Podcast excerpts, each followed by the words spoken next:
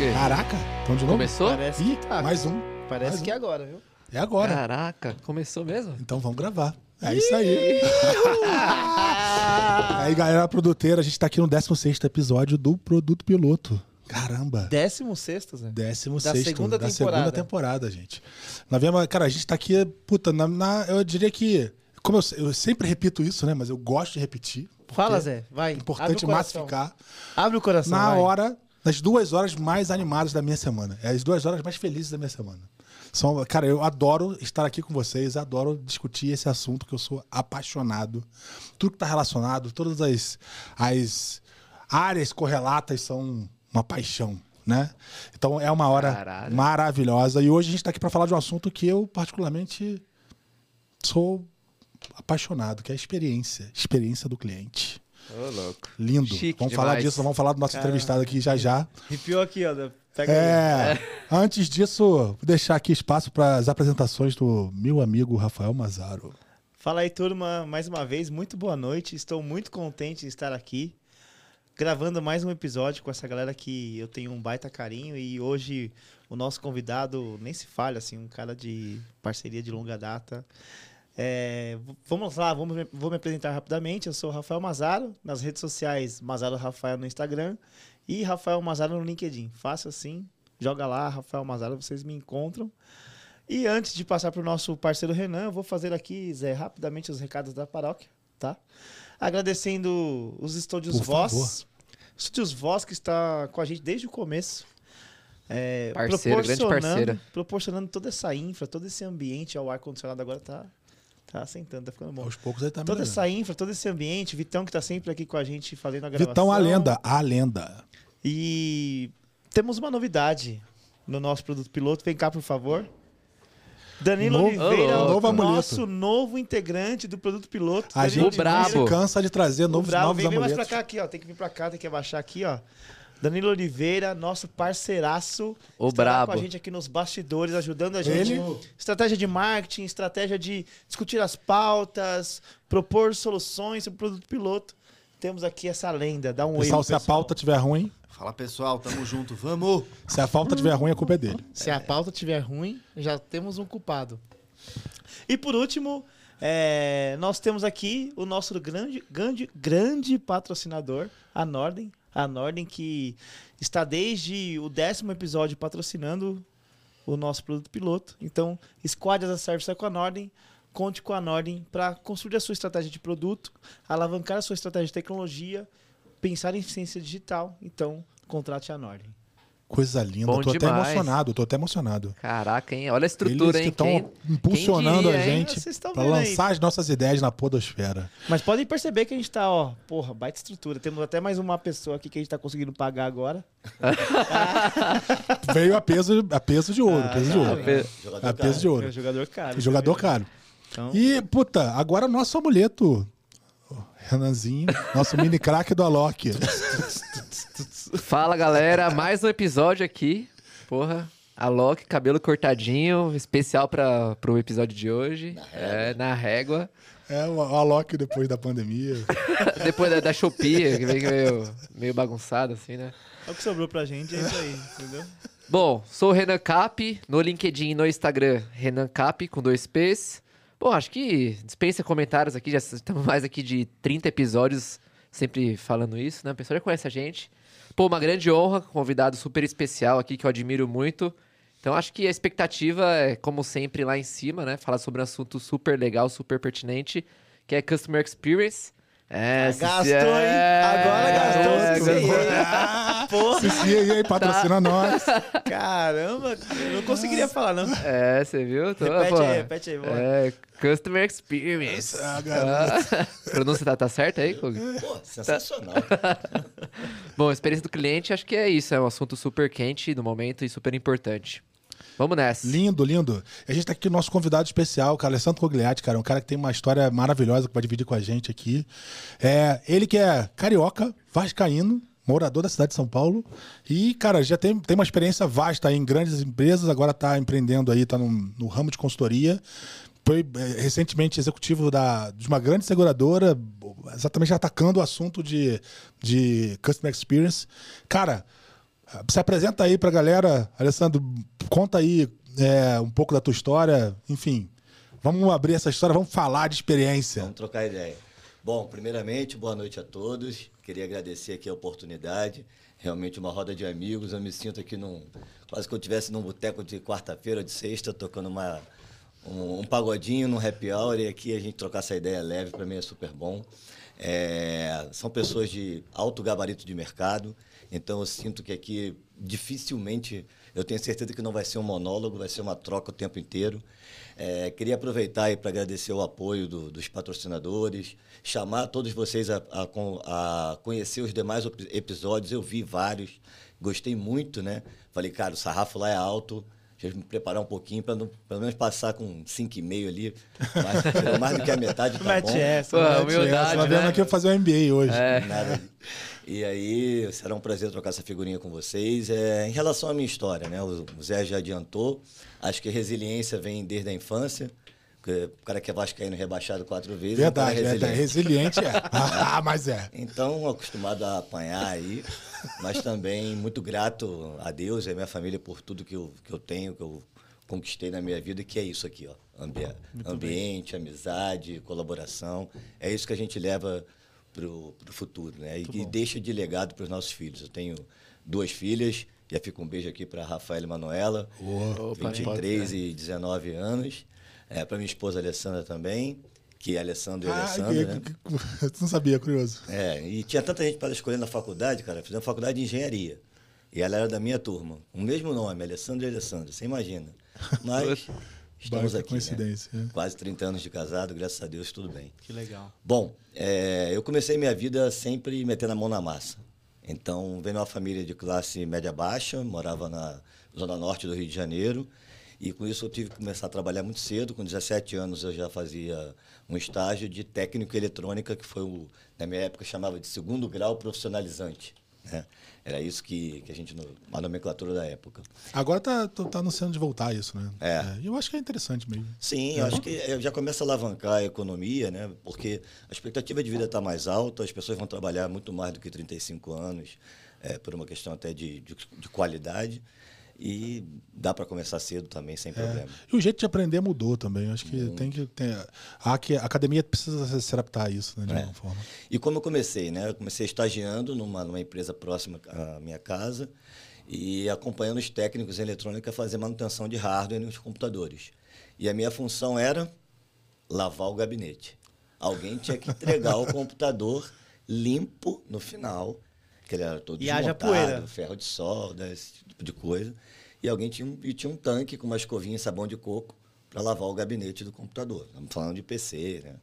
Aquele gabinete grandinho à Cheio de época. poeira, tudo. Isso. Mas foi um grande aprendizado, um aprendizado principalmente de relações humanas ali. Fui muito bem acolhido, muito bem, fui respeitado o tempo inteiro. Né? Era um, um jovem aprendiz, como se fosse hoje. E ali eu fui caminhando minha carreira no curso técnico, aí me tornei um técnico profissional e, em paralelo, eu fazia a faculdade à noite de engenharia eletrônica. Ah, com o término da faculdade, eu entrei para o CPOR, né? na verdade, no meio da faculdade ainda eu já tinha entrado para o CPOR. A engenharia, né? Tem muito espaço ali. Isso, eu trabalhava com os engenheiros do IME, ali no Palácio Duque de Caxias, no centro da cidade, no Rio de Janeiro. E a função lá era manutenção também de microcomputadores. Então a gente tinha um parque grande de todo o Comando Militar do Leste.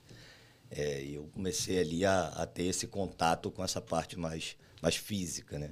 Então nunca exerci a, a profissão de engenheiro em si, mas sempre muito próximo da questão de informática. Né? É, mais, tec- mais TI, tecnologia, do que necessariamente. Muito mais, muito mais. E você fez, só cur- curiosidade, engenharia de quê que você fez? Eletrônica. Eletrônica. Com ênfase em computação. Ah, então já Numa tinha uma- faculdade, né, forma. meio- vou fazer quase 50, para completar 53, e numa faculdade que nem existe mais.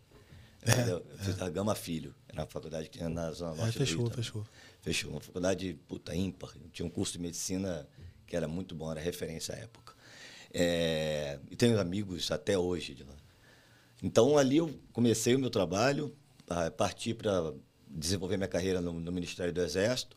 Eu era um oficial temporário, então passei como aluno, aspirante, segundo tenente, saí com sete anos, oito meses e 23 dias como primeiro-tenente da reserva, né? não remunerado. E aí a gente continuou trabalhando para pagar os boletos. Fui assumir a profissão, a posição de professor na Estácio de Sá, de redes de computadores. Tinha aula sexta-feira à noite e sábado pela manhã. É, comecei ali a, a, entender um pouco mais o que, que era o, o meio acadêmico e o mundo civil né, de profissão, porque sempre era um, um outro universo que eu trabalhava. É, o universo da, da, estrutura militar é diferente pra caramba, né? Muito, é. muito. Mas me trouxe muitos aprendizados. E, é, como disciplina, foco, resiliência, hierarquia. Né? hierarquia é, você tem que ter muita, muita vontade de fazer as coisas. E uma coisa que, na minha opinião, é muito relevante na minha formação como pessoa, que é a lealdade. Então, ali, errou um, erramos todos. Então, a lealdade Pô, ali... Renan. Muito bom. Então, Fica a dica aí. Fica a dica pra você. Tem alguma agenda em paralelo. É. Alguma agenda Pior que eu servi o exército também. Né? Vamos perder essa não. Vamos perder essa não. Alguma ah, piada interna. Tô achando que é coisa que veio divina. Caramba. E ali, é, então, e, num, num, dia desse, uh, ainda com o meu StarTAC, que era meu celular à época, né? Aquele que abria assim. É o tijolinho, né? Tocou e era Sul América uma oportunidade para trabalhar é, numa central de serviços eletrônicos, que nada mais era do que viajar do Oiapoque ao Chuí com uma caixinha de disquete, convencendo os corretores do produto automóvel a enviar a proposta dele, que ele pegava o carimbo na expedição, por uma internet de escada do cachorrinho lá do IG, e acreditar que aquilo ali tinha um protocolo que voltava em TXT, o arquivo, e estava garantido, o cliente dele estava segurado. Então, muitos me abraçaram, outros me jogaram pela escada, é, não queriam nem ouvir falar desse assunto. Muitos, poucos tinham computadores, foram adquirindo computadores junto com o desenvolvimento dos sistemas que, à época, as seguradoras vinham desenvolvendo. Então, foi um aprendizado muito grande, aprendizado de, de rua, né, de dor do cliente já naquela época. É, Contato direto, uma, né? Deve ter sido uma experiência muito legal no sentido de... E, e, e, parece que a tua a tua história está muito, sempre muito relacionada a pessoas, né? Muito. Sempre muito, muito, muito é, recheada de relacionamentos, né? Total. E imagino que você, ali tendo esse trabalho de ter contatos com os corretores na rua, você deve ter feito um mega, um mega gamba, de certa forma, né? Um mega entendimento da vida do cara, assim que dores e etc, né? Porque... É, você, você aprende que uh, os requisitos do cliente têm que vir deles, né? E não da sua cabeça enquanto desenvolvedor. Você só conhece isso desenvolvendo, entrevistando, sentindo na ponta as dores que eles sentiam ali. E um outro ponto também importante, que hoje em dia tem palavras bonitas para é, desenvolver parcial, com depois escalonar, piloto, etc. E os caras tinham que começar também devagarzinho. Sim, então, verdade. Não era, deixa eu primeiro instalar o Windows, depois eu coloco na rede, um computador só, depois dois, três, quatro, e assim foi a vida. A partir daí, é, eu, graças a Deus, a gente conseguiu alcançar marcas importantes, como 89% das propostas depois de dois anos enviadas eletronicamente. Caramba. É, então, putz, foi um, um, um ramp-up bonito à época. Uma equipe muito boa, que me acolheu muito bem e me, me fez aprender um pouco mais da indústria de seguros, né? Que se me falasse o que era sinistro, lá no Rio a gente fala que sinistro é o caramba, perigoso, feio. É sinistro esse assunto. Ou muito legal. Né? Ou muito legal. Ou muito legal. Caralho, sinistro, que golaço. É que tem um sinistro ruim e sinistro bom. Exatamente.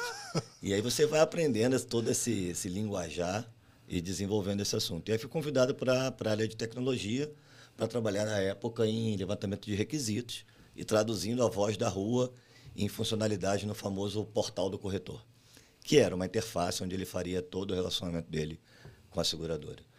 É, também foi um aprendizado muito grande. Fui programador durante o tempo, não um exímio programador, mas também meti a mão na massa. A, a época a linguagem era Lotus Notes. Caramba. Só os 40 mais é que vão lembrar disso praticamente.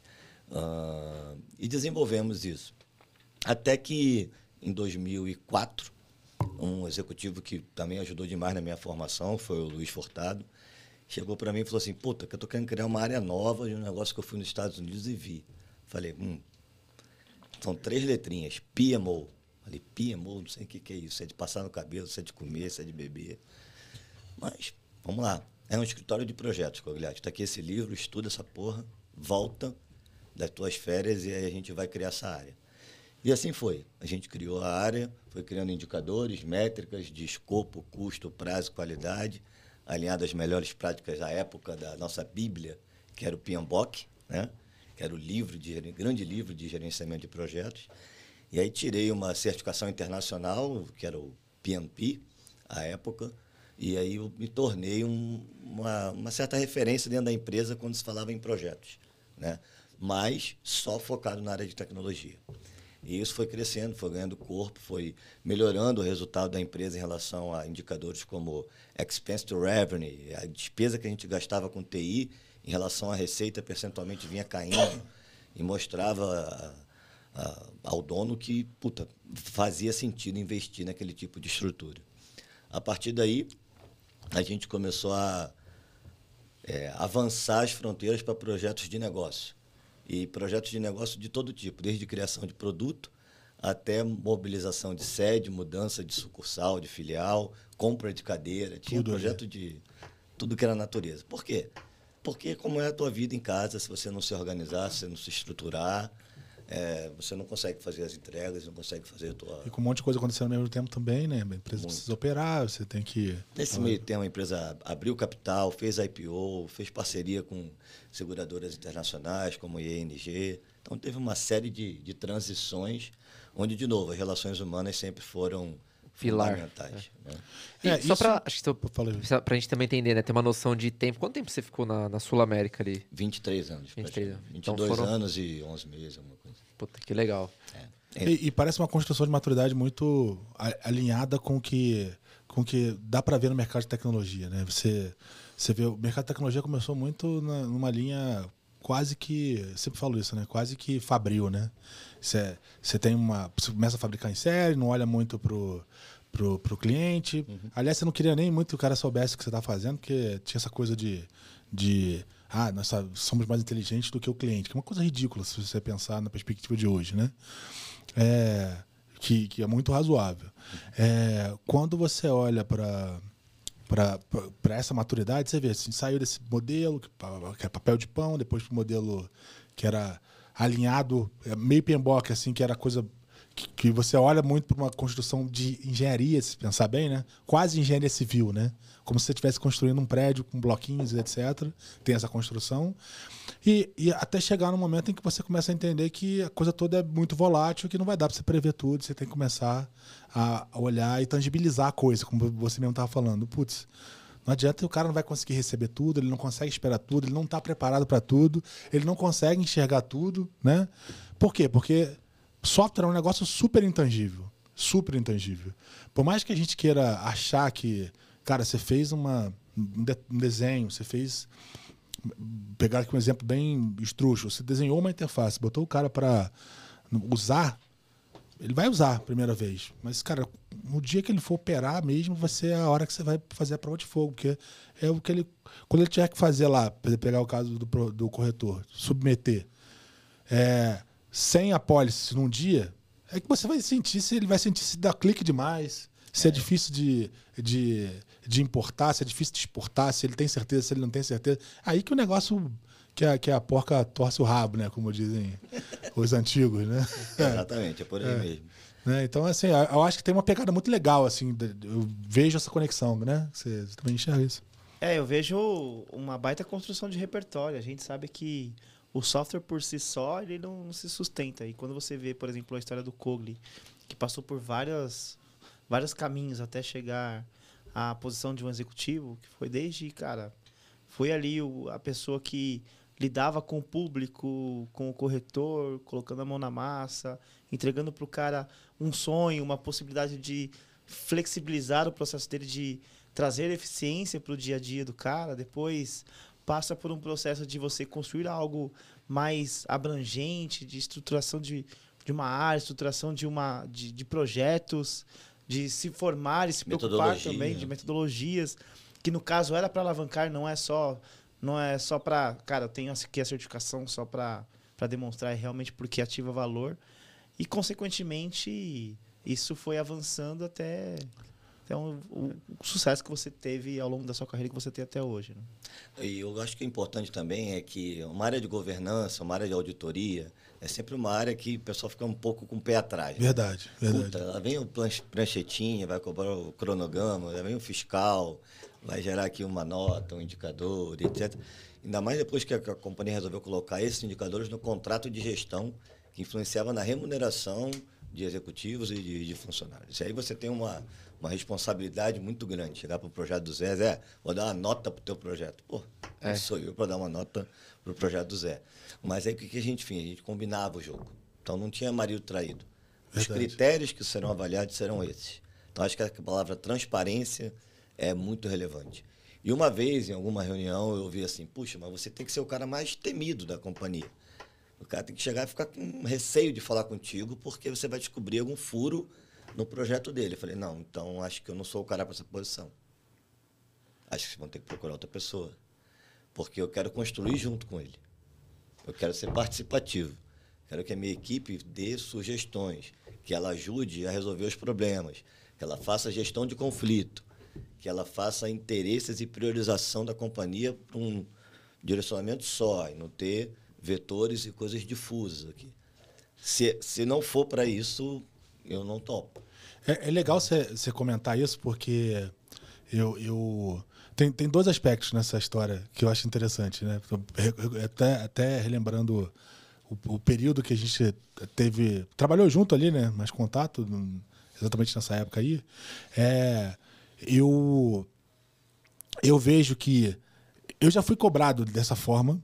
Eu, eu, eu- minha crença é muito parecida com a sua. Eu acho que você não constrói nada nessa linha de, cara, puto, o cara te teme e ele e o indicador vai, vai é meio que é algo opressor. Quando isso acontece, as pessoas elas trabalham contra. Elas vão maquiar mesmo. Porque ninguém quer ser dem- demitido, ninguém quer ser exposto, ninguém quer parecer incompetente, ninguém quer isso. Então, se você vai numa linha pouco construtiva, você vai tirar frutos pouquíssimo construtivos dessa história.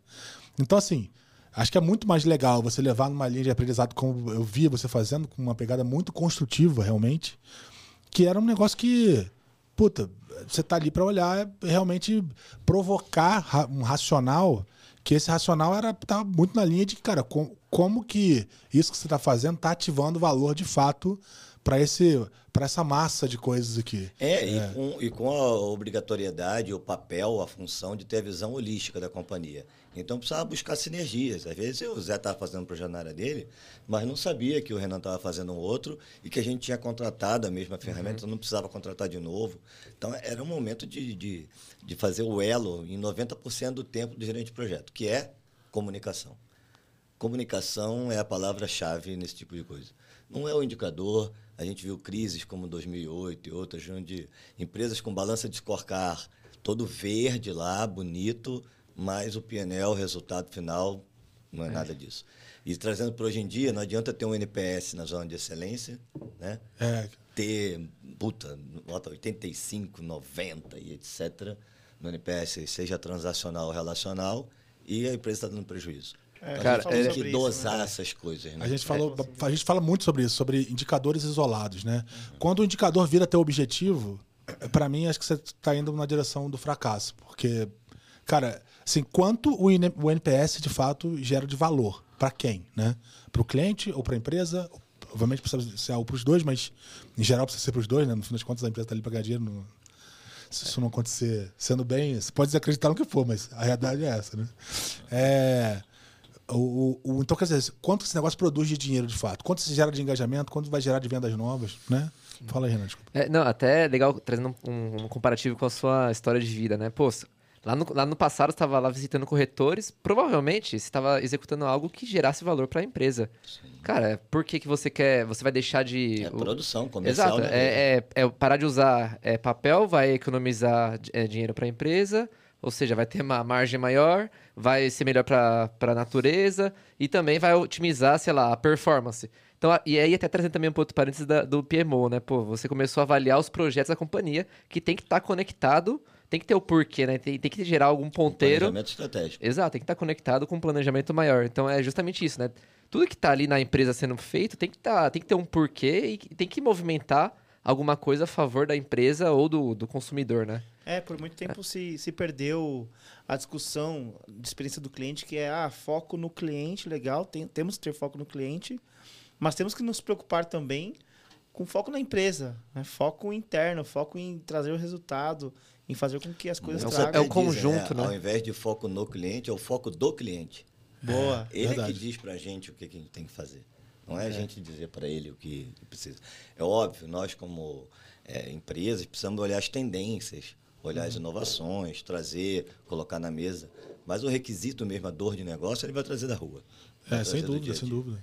E uma coisa que, né, durante esse tempo todo, na minha carreira, quase já mais de 30 anos de, de carreira, olhando por onde passei, é, eu sempre fiz uma visão muito crítica de tentar avaliar o nível de maturidade que a gente estava.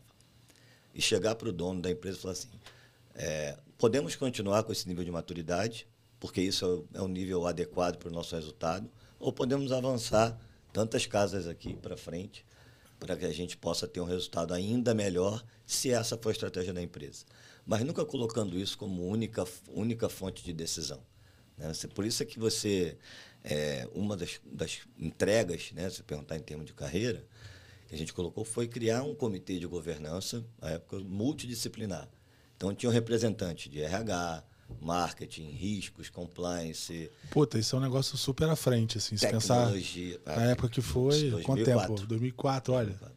Isso é super. Começamos a, na verdade, o, o comitê em si foi em 2006 e o nome do comitê era Copa. E existia uma Copa do Mundo no ano de 2006. Na verdade, era Comitê de Planos de Ação.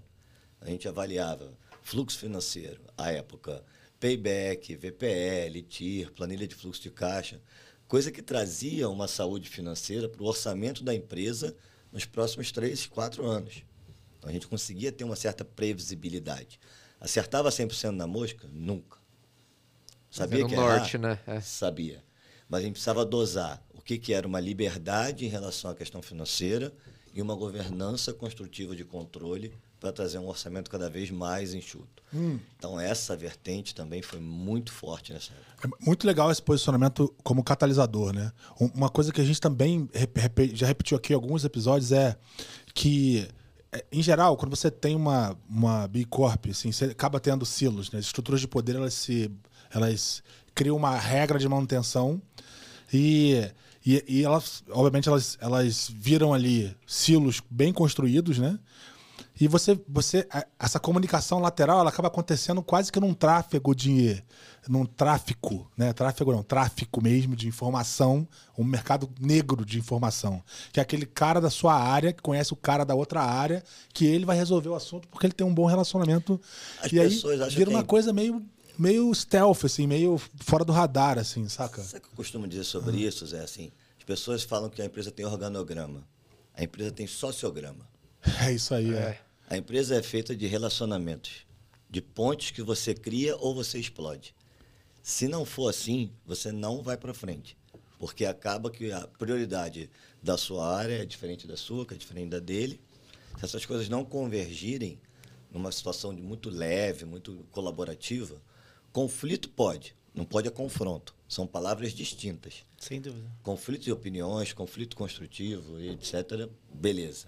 Quando você parte para o confronto, aí você, uma disputa de poder, hum, Não é legal. não é legal. É.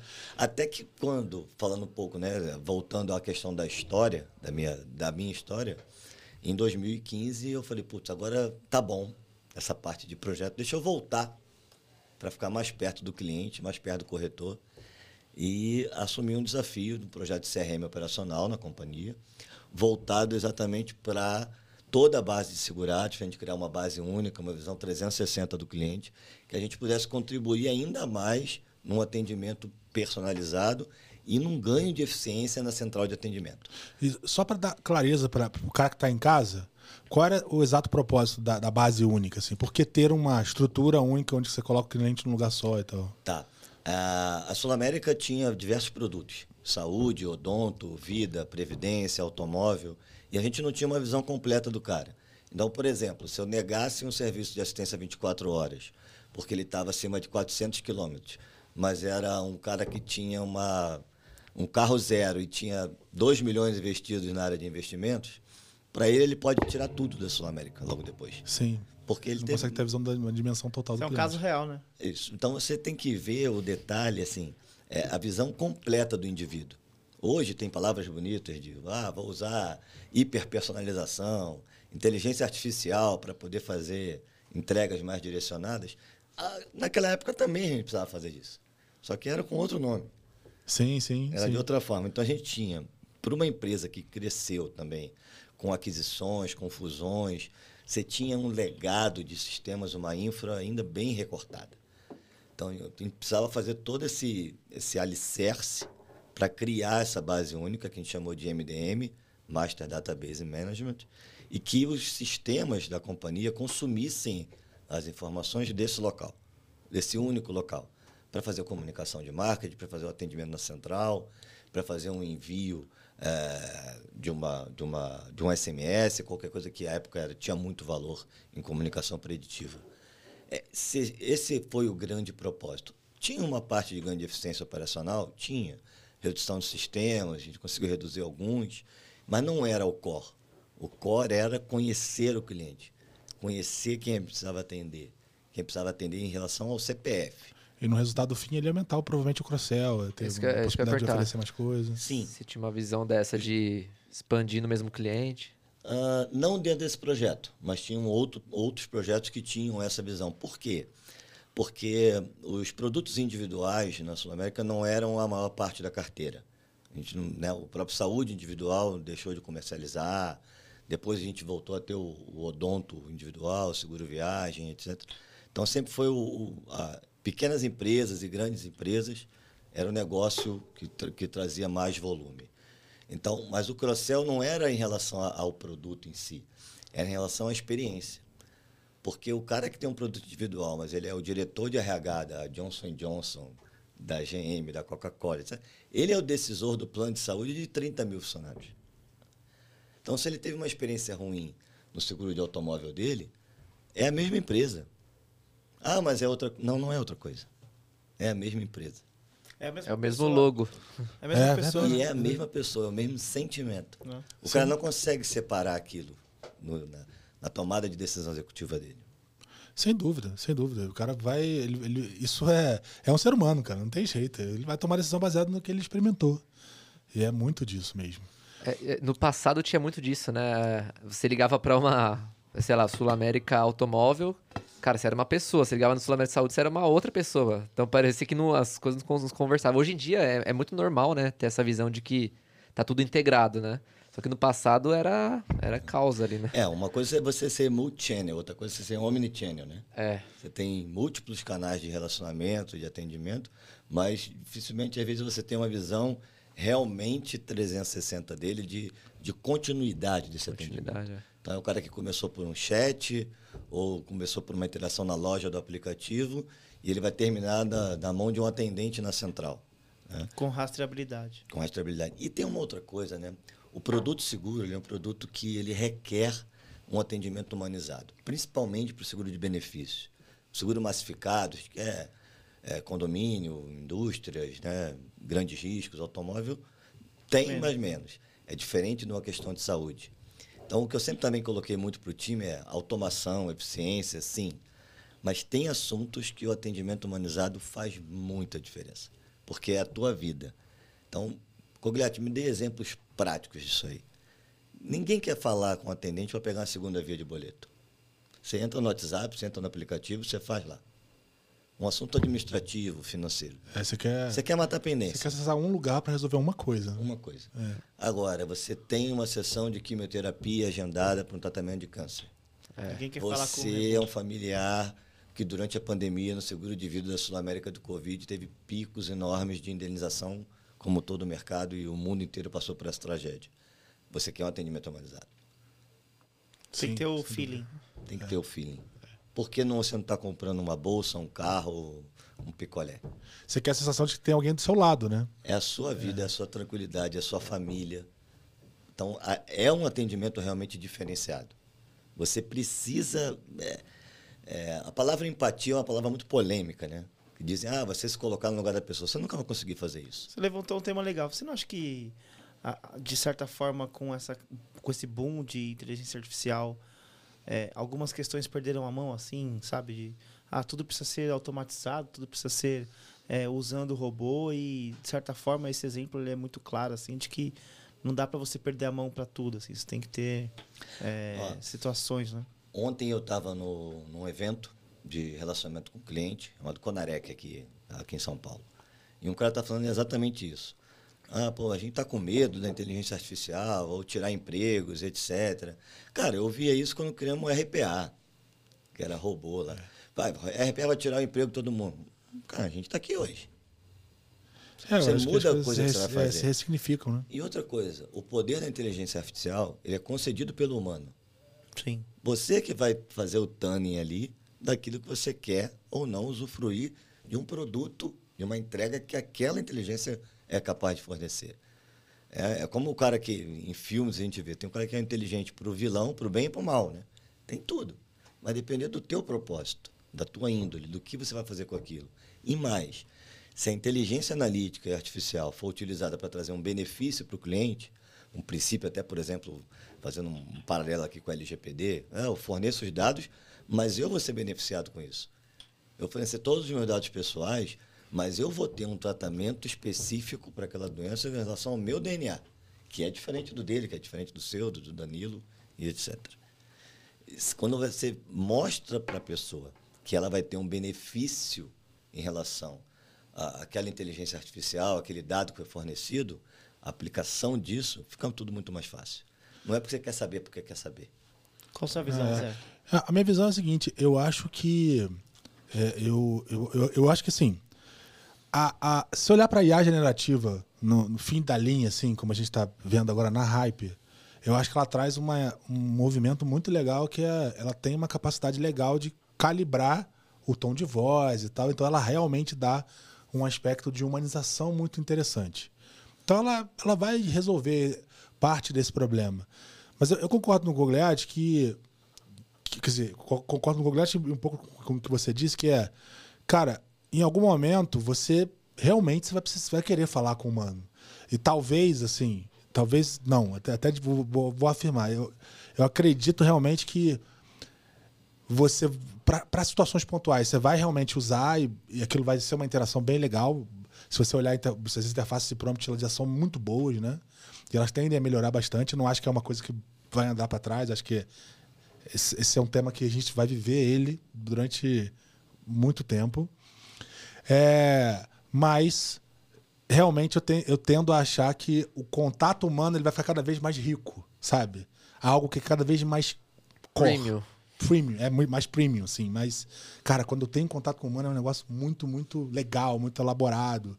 Vai ser um É negócio uma mais. consultoria na essência. Exatamente. Ao invés, ao invés de você ter uma, um call center, talvez, com, sei lá, com centenas de pessoas atendendo de forma automatizada, etc., você vai ter isso tratado por um robô e vai dedicar as pessoas, vai ressignificar o trabalho dessas pessoas e dedicar elas a fazer algo que é, que é core, que é entender mais o cliente, tratar numa situação dessa, como você contou, da, da quimioterapia ali, entender o problema do cara, falar num tom de voz legal, sabe? Que aí você vai ter tempo para capacitar, você vai ter tempo para dar conhecimento pro cara, você vai ter soluções mais adequadas, que não é, porque não cabe no atendimento de massa.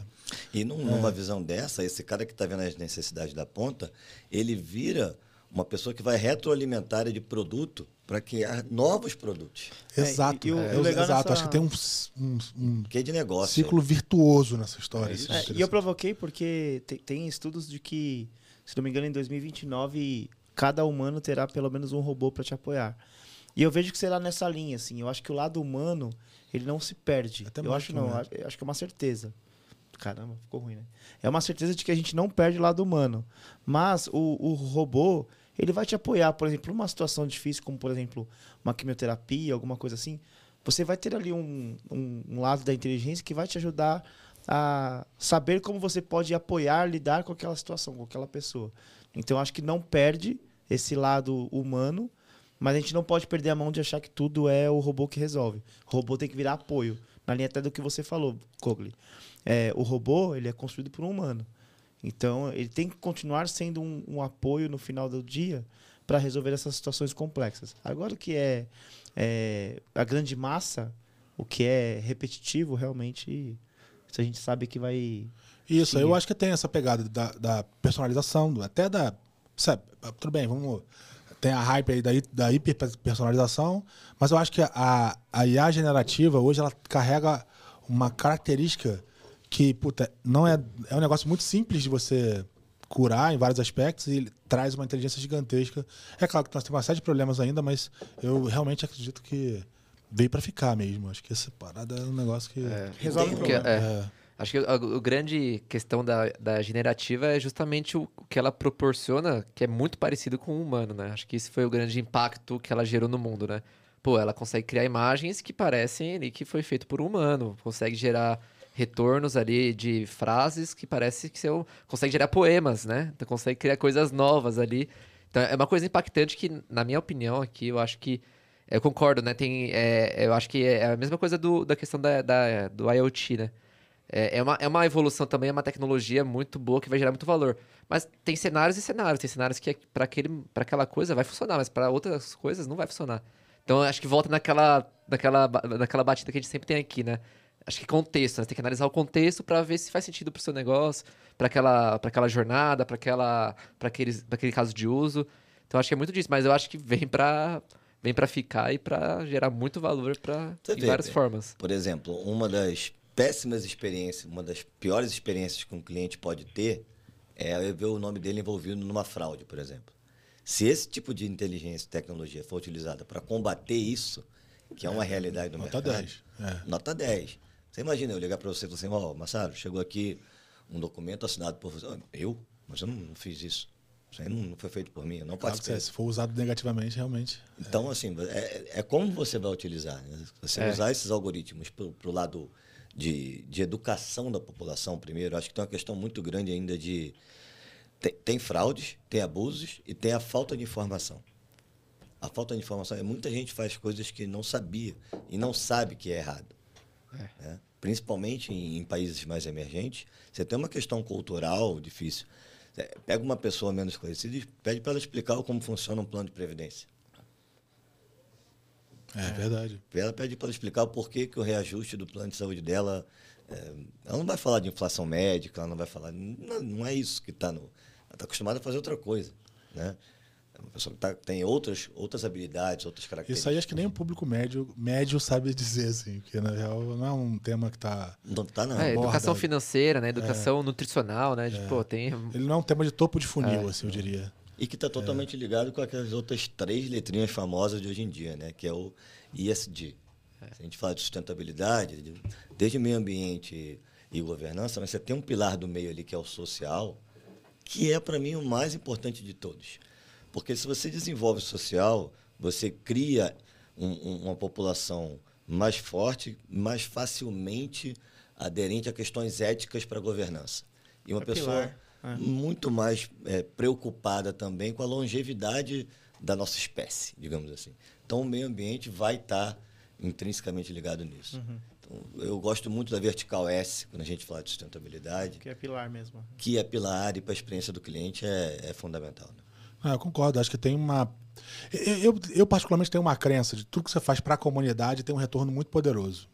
Porque, em geral, a comunidade reconhece e te devolve isso. E, e hoje as pessoas são muito participativas, né? Como, elas, como existe esse aspecto de participação poderoso, cara, se você tem uma marca que é uma marca associada ao impacto, e aí impacto social, impacto de diversos aspectos, cara, isso volta para você. Não sei se vocês viram, algum de vocês viu o lançamento do Apple Watch, aconteceu, sei lá, Ontem. ontem ou antes de ontem, sei lá. Cara, os caras fizeram um, um vídeo, não sei, você vai ver, não? Você vai ver? Não. Foda, foda. É, Assistam. É, os caras fizeram um, um- uma- uma- um filme, né, de, de não sei quantos é, minutos ali, segundos, é, que basicamente é o seguinte, encurtando bem a história, eles, eles não mostram o relógio em si, eles mostram pessoas usando e tal, mas não vai lá e mostra a versão nova do relógio. Só mostra no final. A história toda é sobre o relógio fazendo chamadas de aniversário, sabe? Pessoas sendo acordadas, recebendo um feliz aniversário ao longo do dia, sabe aniversário, aniversário, aniversário. E no final ele começa a mostrar que aquelas pessoas só estão só tão, é, é, comemorando aquele aniversário que elas foram salvas pelo relógio no ano anterior. Aí tava lá, fulano foi salvo situação tal. Ataque do coração. O Rafa passou por isso. Ataque do coração. É, o outro acidente de carro. Cara, chega a dar arrepio. Cara, impacto. Impacto. É, e os caras criaram. ele- tudo bem, não, não vou dizer que isso é uma questão SG, tá? Eu tô dizendo assim, é um bom exemplo de como você cria uma relação de impacto. E você está permanentemente presente na vida daquelas pessoas. Exato. Que é exato. pessoal chama de régua de comunicação, né? Sim. Então, É. desde o onboarding até o cancelamento de um cliente, se você se mantém como uma empresa presente na vida dele, o Zé falou de aniversário. Vou dar um exemplo de um, de um mercado que eu trabalhei muitos anos, foi o mercado de segurador. Existe uma coisa chamada reajuste de faixa etária. Outra coisa, uma, uma coisa é eu mandar para você assim, Rafael, é, mês que vem o seu seguro que custa mil reais vai custar dois. Tá? É isso. Aten- PT aten- saudações. Atenciosamente, seguradora XYZ. Outra coisa assim, Rafael, estamos muito felizes e vo- você vai comemorar mais uma primavera no próximo ano. E para continuar cuidando bem da sua saúde, você é, deve continuar com o seu plano, que em função da sua nova faixa etária tem um, um novo valor de. Cara, muda Tom de voz e tudo, né? substancialmente. Eu comecei te dando parabéns porque você fez aniversário.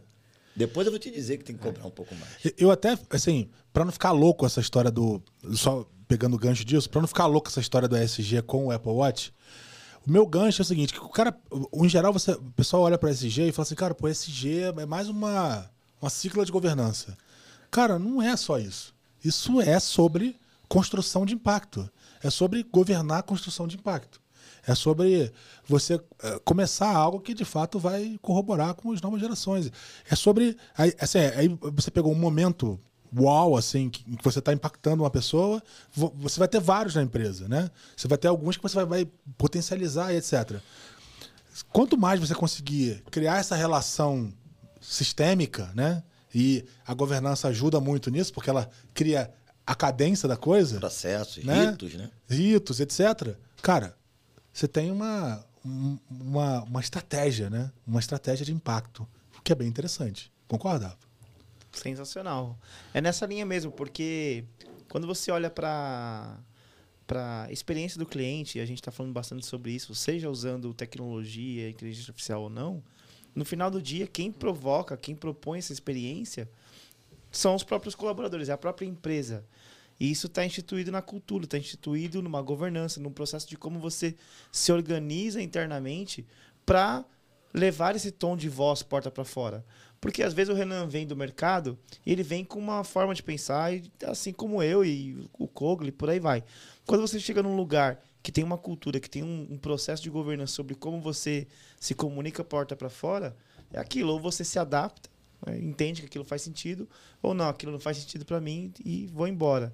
Então tem a pegada da, da de que a cultura ela é o precursor de tudo isso, tá? de você levar por- porta para fora o que, a forma como você se relaciona, a forma como você entrega experiência. É, eu acho que a governança, em em geral, ela implica numa prática, né? Recorrência de uma prática. Sim. Isso acaba movendo a cultura de alguma forma, né? Eu acho que tem um aspecto assim também, né?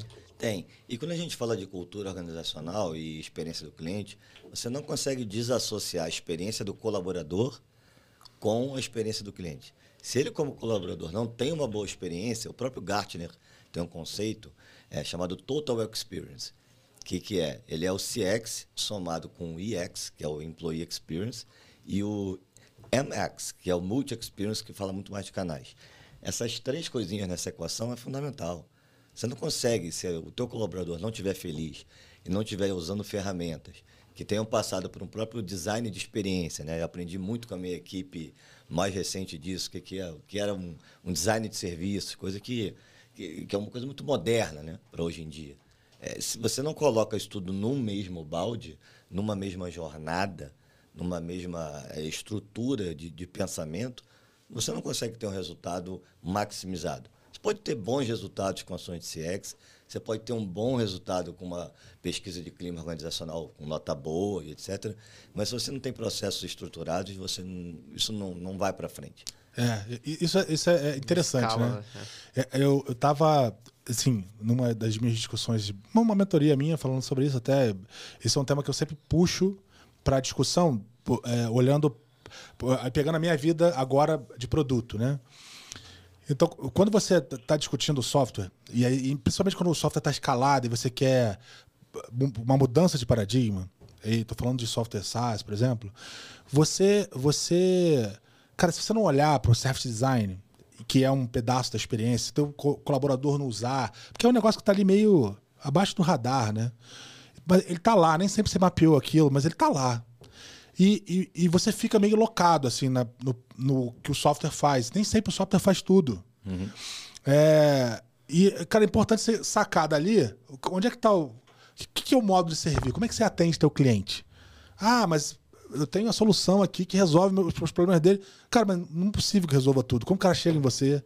Como é que ele converte? Como é que ele, se, como é que ele te adora? É, se você conseguir extrair disso é, você consegue construir. Se você extrair o teu, o teu modo de servir disso, tem que seja a visão exige.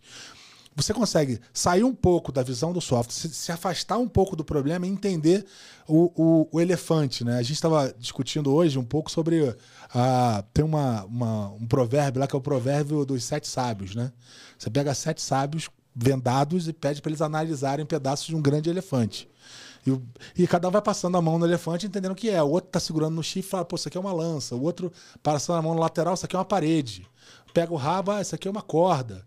Quer dizer, cada um sob a sua perspectiva, mas ninguém olha. Percepção. É, cada, ninguém olha, consegue o olhar o todo. Entender que é um elefante que precisa ser tratado cada pedaço de um outro jeito, né? E eu estou passando por um, por um momento agora da minha carreira que é justamente esse.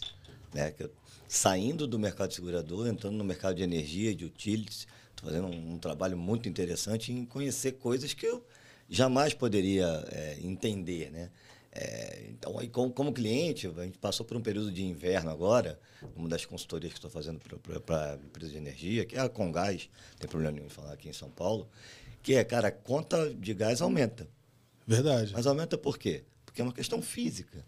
É temperatura ambiente, requer mais esforço de energia para esquentar a água, você fica mais tempo no banho. Então, é. lá em casa deu briga esse negócio. Lá meti no aquecedor. Sempre dá. É, mas, cara, aprendi algumas coisas, né? De consumo consciente. E você consegue esclarecer isso para a tua base de, de clientes. Então, você está renovando e está olhando com a perspectiva de fora, é, é, é, muito bom quando é um negócio que você não entende nada daquilo. É rico, é muito Porque rico. você chega com perguntas do zero, né? É. Ah, tem reclamação de, de barulho na, na, obra. Cara, mas eu não posso fechar 23 de maio, 10 horas da manhã. Então, vou ter que fazer à noite. À noite né, pode gerar algum tipo de ruído. Tem umas questões regulatórias, tem, tem, tem N aprendizados que quando você muda de indústria ou muda de, de função dentro da própria empresa que você está, traz um enriquecimento para a tua vida pessoal até na sua questão de vida profissional. Legal. Traz, legal. É verdade. Traz, traz para a tua formação como ser humano. Entendeu? Conectando esses pontos com a visão da cultura que a gente falou e sobre a questão do software, todo mundo sabe o que você faz no dia a dia. Então, se perguntar o que, que o desenvolvedor faz, o cara sabe o que ele está produzindo ali. Se perguntar para o gerente de produtos, o cara sabe o que ele faz no, no dia a dia ali. Agora, quando ele quer dar, afastar um pouquinho e que cada um enxergue a sua perspectiva, né? as várias perspectivas, e, e, essas perspectivas em algum lugar tem que se conectar. Que é como você faz e por que você faz aquilo. No final do dia, quando você junta tudo isso e, e tem uma cultura muito bem clara de que ó, cada um faz esse pedacinho aqui, que é porque a gente quer proporcionar uma melhor experiência, porque a gente quer proporcionar que o cara tenha gás em casa, que o cara tenha o, o software funcionando e por aí vai, você precisa ter uma boa instalação dessas capacidades da cultura bem enraizada, porque é aquilo, né? A gente já falou em outros episódios também sobre a inversão da pirâmide, que tem, tá, tem muito a ver com isso, né? Assim, é, você olha pro, pro dia a dia ali, o cara sabe o que faz. Agora, por que, que ele está fazendo aquilo? É, o, os, propósito, né? É, a questão de propósito. E tem que vir de cima. A gente sempre fala, né? ninguém. É, você nunca vai ver, por exemplo, uma lavagem de escadaria de cima para baixo. O cara não pega e vai lavar uma escada, ah, vou começar aqui pelo primeiro degrau e vou, e vou chegar no último. Né? É sempre de cima para baixo. Então, é importante que isso seja instalado na empresa como um todo para que isso consiga, de certa forma, ser disseminado, ser, ser impactado. É, todas, as todas as perspectivas são importantes. Né? Você mesmo falou um pouco sobre criar times multidisciplinares ali para discussão, etc., em vários momentos. É, cara, todas as perspectivas são importantes, mas é importante que, que certos direcionamentos venham de uma, de uma visão Estruturado. é, estruturada, assim, numa visão holística mesmo, né? Assim, até de quem é o visionário que está direcionando aquilo, né? Isso é bem interessante. É, que, que, que quem está olhando para o objetivo, né, consiga fazer esse cascateamento do objetivo e deixar o próprio time ah, fazer o seu aspecto criativo. Tem um pedaço de aspecto criativo muito grande, porém é importante que essa visão ela seja entregue também, né? É É, parte do que... quando você contrata pessoas, você contrata, na minha visão, é, comportamentos. Sim. A parte técnica você treina. Por exemplo, em curadoria de chatbot. Quem a gente colocou primeiramente para fazer a, a linguagem do WhatsApp com, com, com os clientes? Quem você acha? Um cara de TI? Um cara... Deve ter sido pessoal de vendas, atendente, talvez. A gente pegou operadores. Então, o que eu ganhava de eficiência no WhatsApp, ao invés de eu demitir aquele operador, a gente pegava operadores que se destacavam e traziam para fazer curadoria. Por quê? Porque ele sabe como o cara entende melhor a resposta. Ele sabe como colocar aquilo naquela, naquele canal de comunicação. Para ficar mais próximo possível da realidade, da linguagem que ele usa. Então, e ele não era uma pessoa técnica, né? Até que você vai formando esse tipo de competência, vai, vai estruturando a pessoa para ganhar esse tipo de, de, de capacidade, né? Isso é muito importante. Acho que, inclusive, na minha visão, a gente precisa ser um, um, um mundo mais humilde nisso. De, humilde no sentido de acreditar que pessoas que não têm uma capacitação inicial no V0 pronta não são capazes de assumir aquela função. É, eu acho que isso é até uma necessidade de pensar bem, porque tem muito skill novo que não está disponível por aí. Você vai ter capacidade de anyway, assim, não tem jeito. E recapacitar, porque as coisas mudam, né, Renan? Vai mudando. Eu queria botar uma pimentinha aqui nessa discussão nossa, que a gente tá falando muito cenário muito positivo, né? Pô, mudar a cultura pra melhor e tudo mais. Mas, pô, vamos pensar numa empresa que já tem ali é, uma cultura enraizada e que, cara, Tóxica, precisa. É isso? Tóxica? Não é ah, isso? Pode ser também. cultura tóxica ou que não tá alinhada aos novos valores aí que a gente tá acostumado a, a ver no mercado, as tendências e tudo mais. É uma, uma empresa que não tá trazendo a visão para que os seus colaboradores saibam onde ela quer estar nos próximos é, cinco anos. Como que dá esse start? Como que. Exemplo, uma empresa que você está dando consultoria que não tem uma cultura de CX ali, sempre foi daquela forma, só fazendo. Qual que é o start? Como que você. Qual que é o dia zero ali? Como que você. Eu acho que você tem que aproveitar os valores atuais que a empresa tem. Por exemplo, é, hoje eu estou prestando consultoria para uma empresa que segurança é o principal. Segurança em primeiro lugar. Então, se você pedir uma determinada obra de rede, instalação de gás, etc., que tem ali um décimo de risco em relação à segurança, é, a gente não vai atender a experiência do cliente. Ele não vai ficar satisfeito, mas a empresa não vai fazer, porque aquilo traz um risco onde segurança é o principal vetor, é a principal. É, é, é o conceito. elementar, O Thiago né? veio aqui, É, ele falou, assim. porque literalmente explode. Isso, É isso. exatamente. Ele falou, o produto literalmente explode, né? É isso. E aí, cara, num- numa cidade que circula 12 milhões de metros cúbicos por dia nesse subsolo aí, você, você imagina o- a responsabilidade que tem isso. Quando você mostra para a pessoa que o não, o não ele precisa ser bem dito. Se ele é um não estruturado, ele precisa ser um não rápido, inclusive. A pior coisa para um cliente é ficar sendo enrolado. Ah, o gerundismo. Né? Estamos avaliando. Isso gera uma relação tóxica.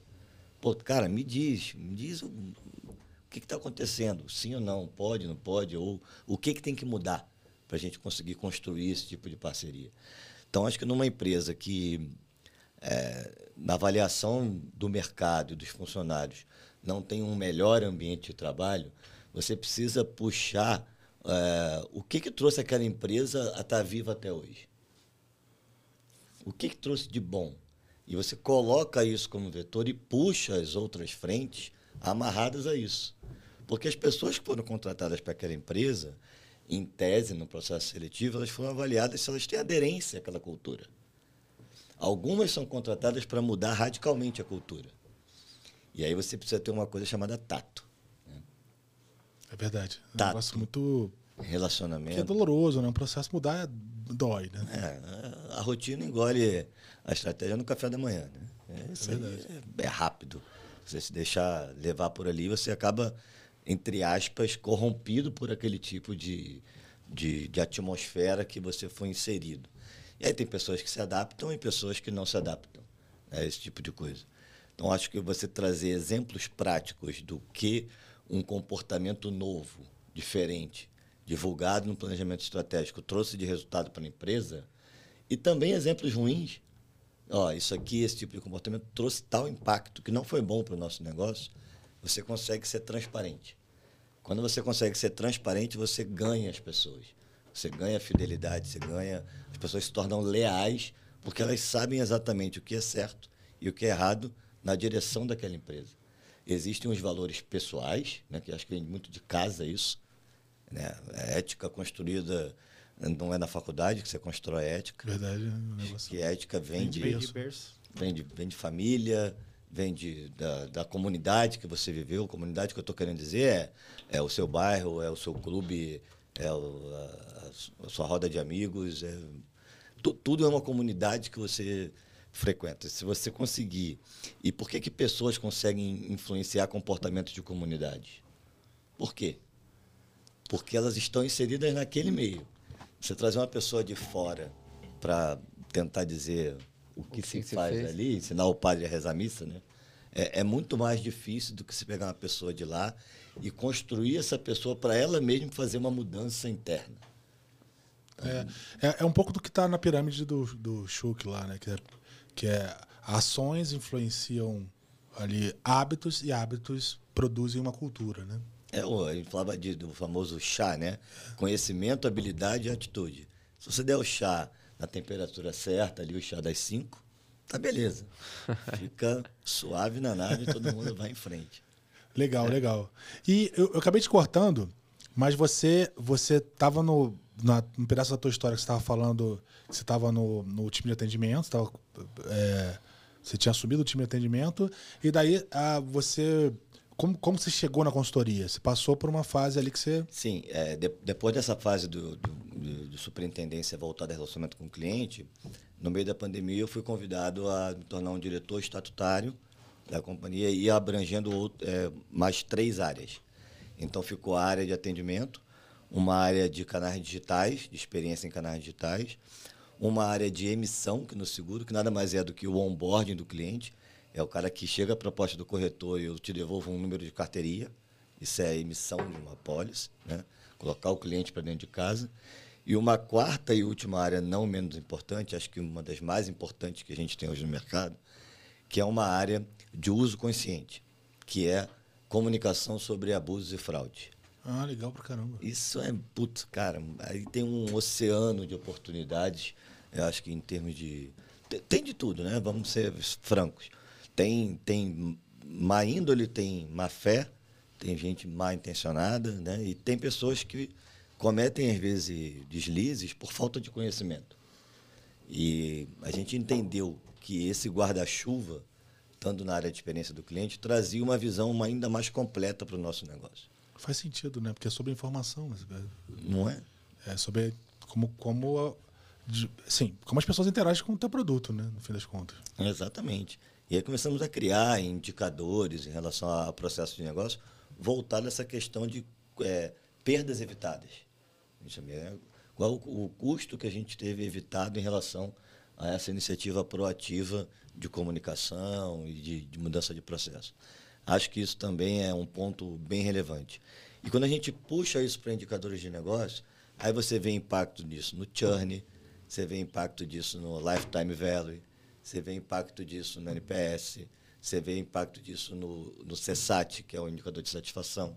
Você vê em N indicadores. O CAC também, né? Vai, vai O custo de aquisição de cliente, exatamente. Que é, cara, boca a boca ali, né? é muito mais barato eu investir numa célula de retenção do que eu investir na aquisição de um cliente novo. É. É verdade, porque, enfim, o- upsell é Você já que pagou o CAC ali, né? É. Exatamente, exatamente. E, e a gente colocou na célula de atendimento, um dos entregáveis desse projeto também, era ter uma plataforma que pudesse proporcionar a integração com o legado, que conseguisse reter mais clientes. E a gente colocou essa alçada, esse empoderamento para a central em uma parte dos produtos de, que, que dava para fazer isso. Né? Algumas outras coisas não dava, dependendo do, do tamanho da situação. Mas isso você traz o quê? empoderamento até para a tua central entender, cara, eu não sou uma central só de despesa. Eu estou trazendo receita para a companhia. Eu estou segurando receita aqui.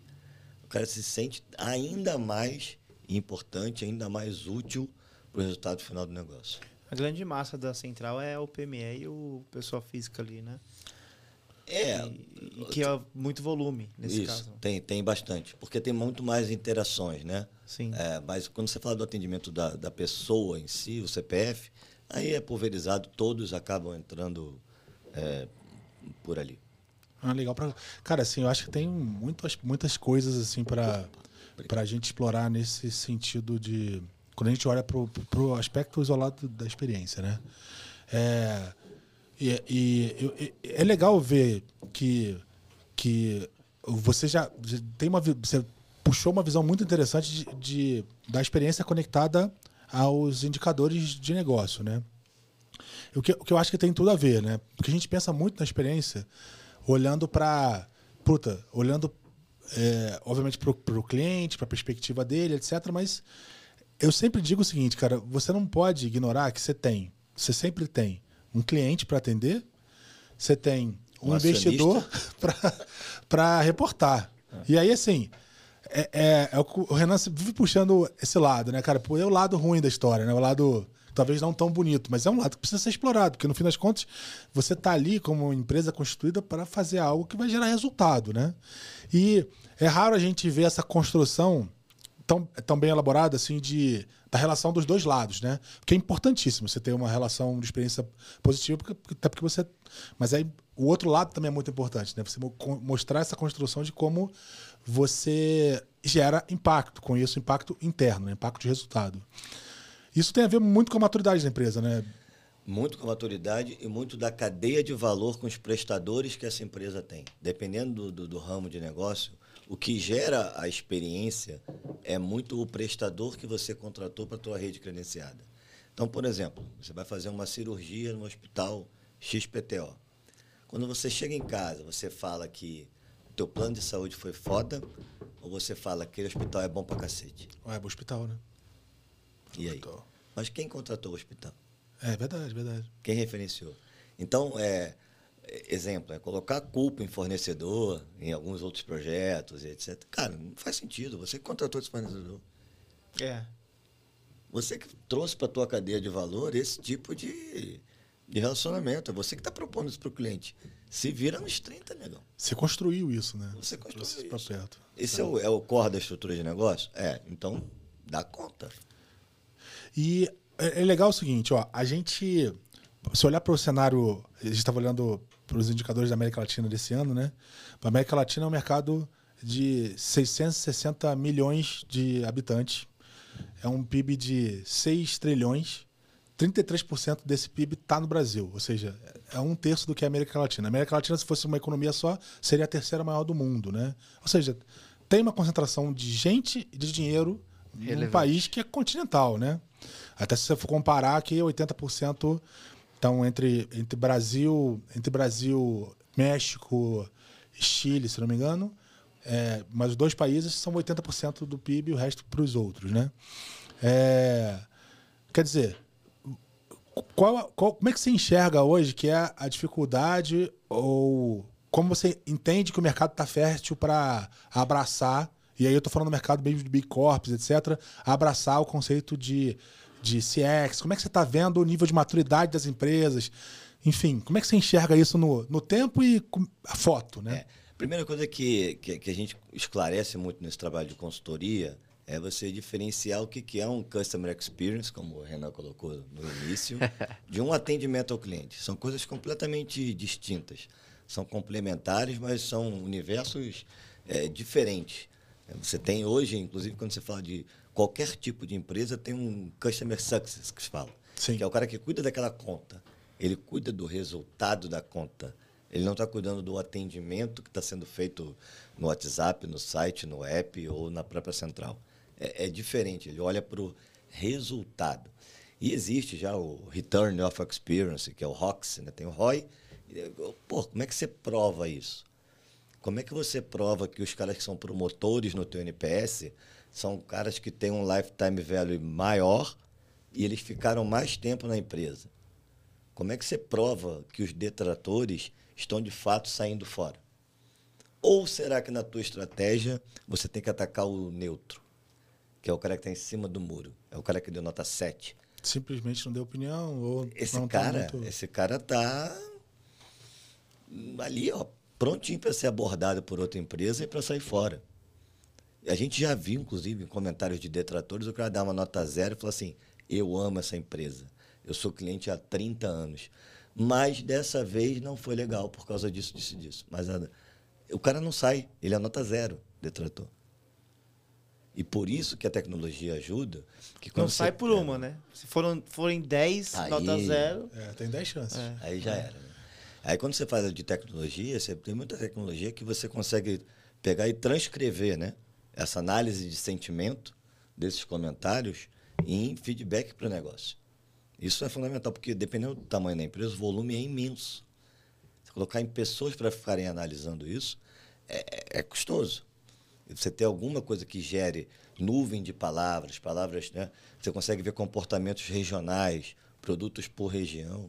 Isso traz uma, uma riqueza muito grande para alguém que pensa um pouco mais em capilaridade, um pouco mais em hiperpersonalização de coisas no mercado. Isso, na minha visão, tem um baita valor e ainda muito pouco explorado, que não é a nota, é o comentário da nota.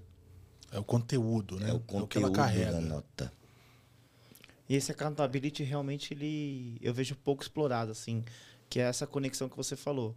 Se o cara ele tá feliz, se hoje o cara deu lá no CSAT, no uso do produto ali, nota 5 ou no NPS, no serviço como um todo ali, ele tá numa zona de excelência, o quanto que isso traz de resultado no que você falou, né?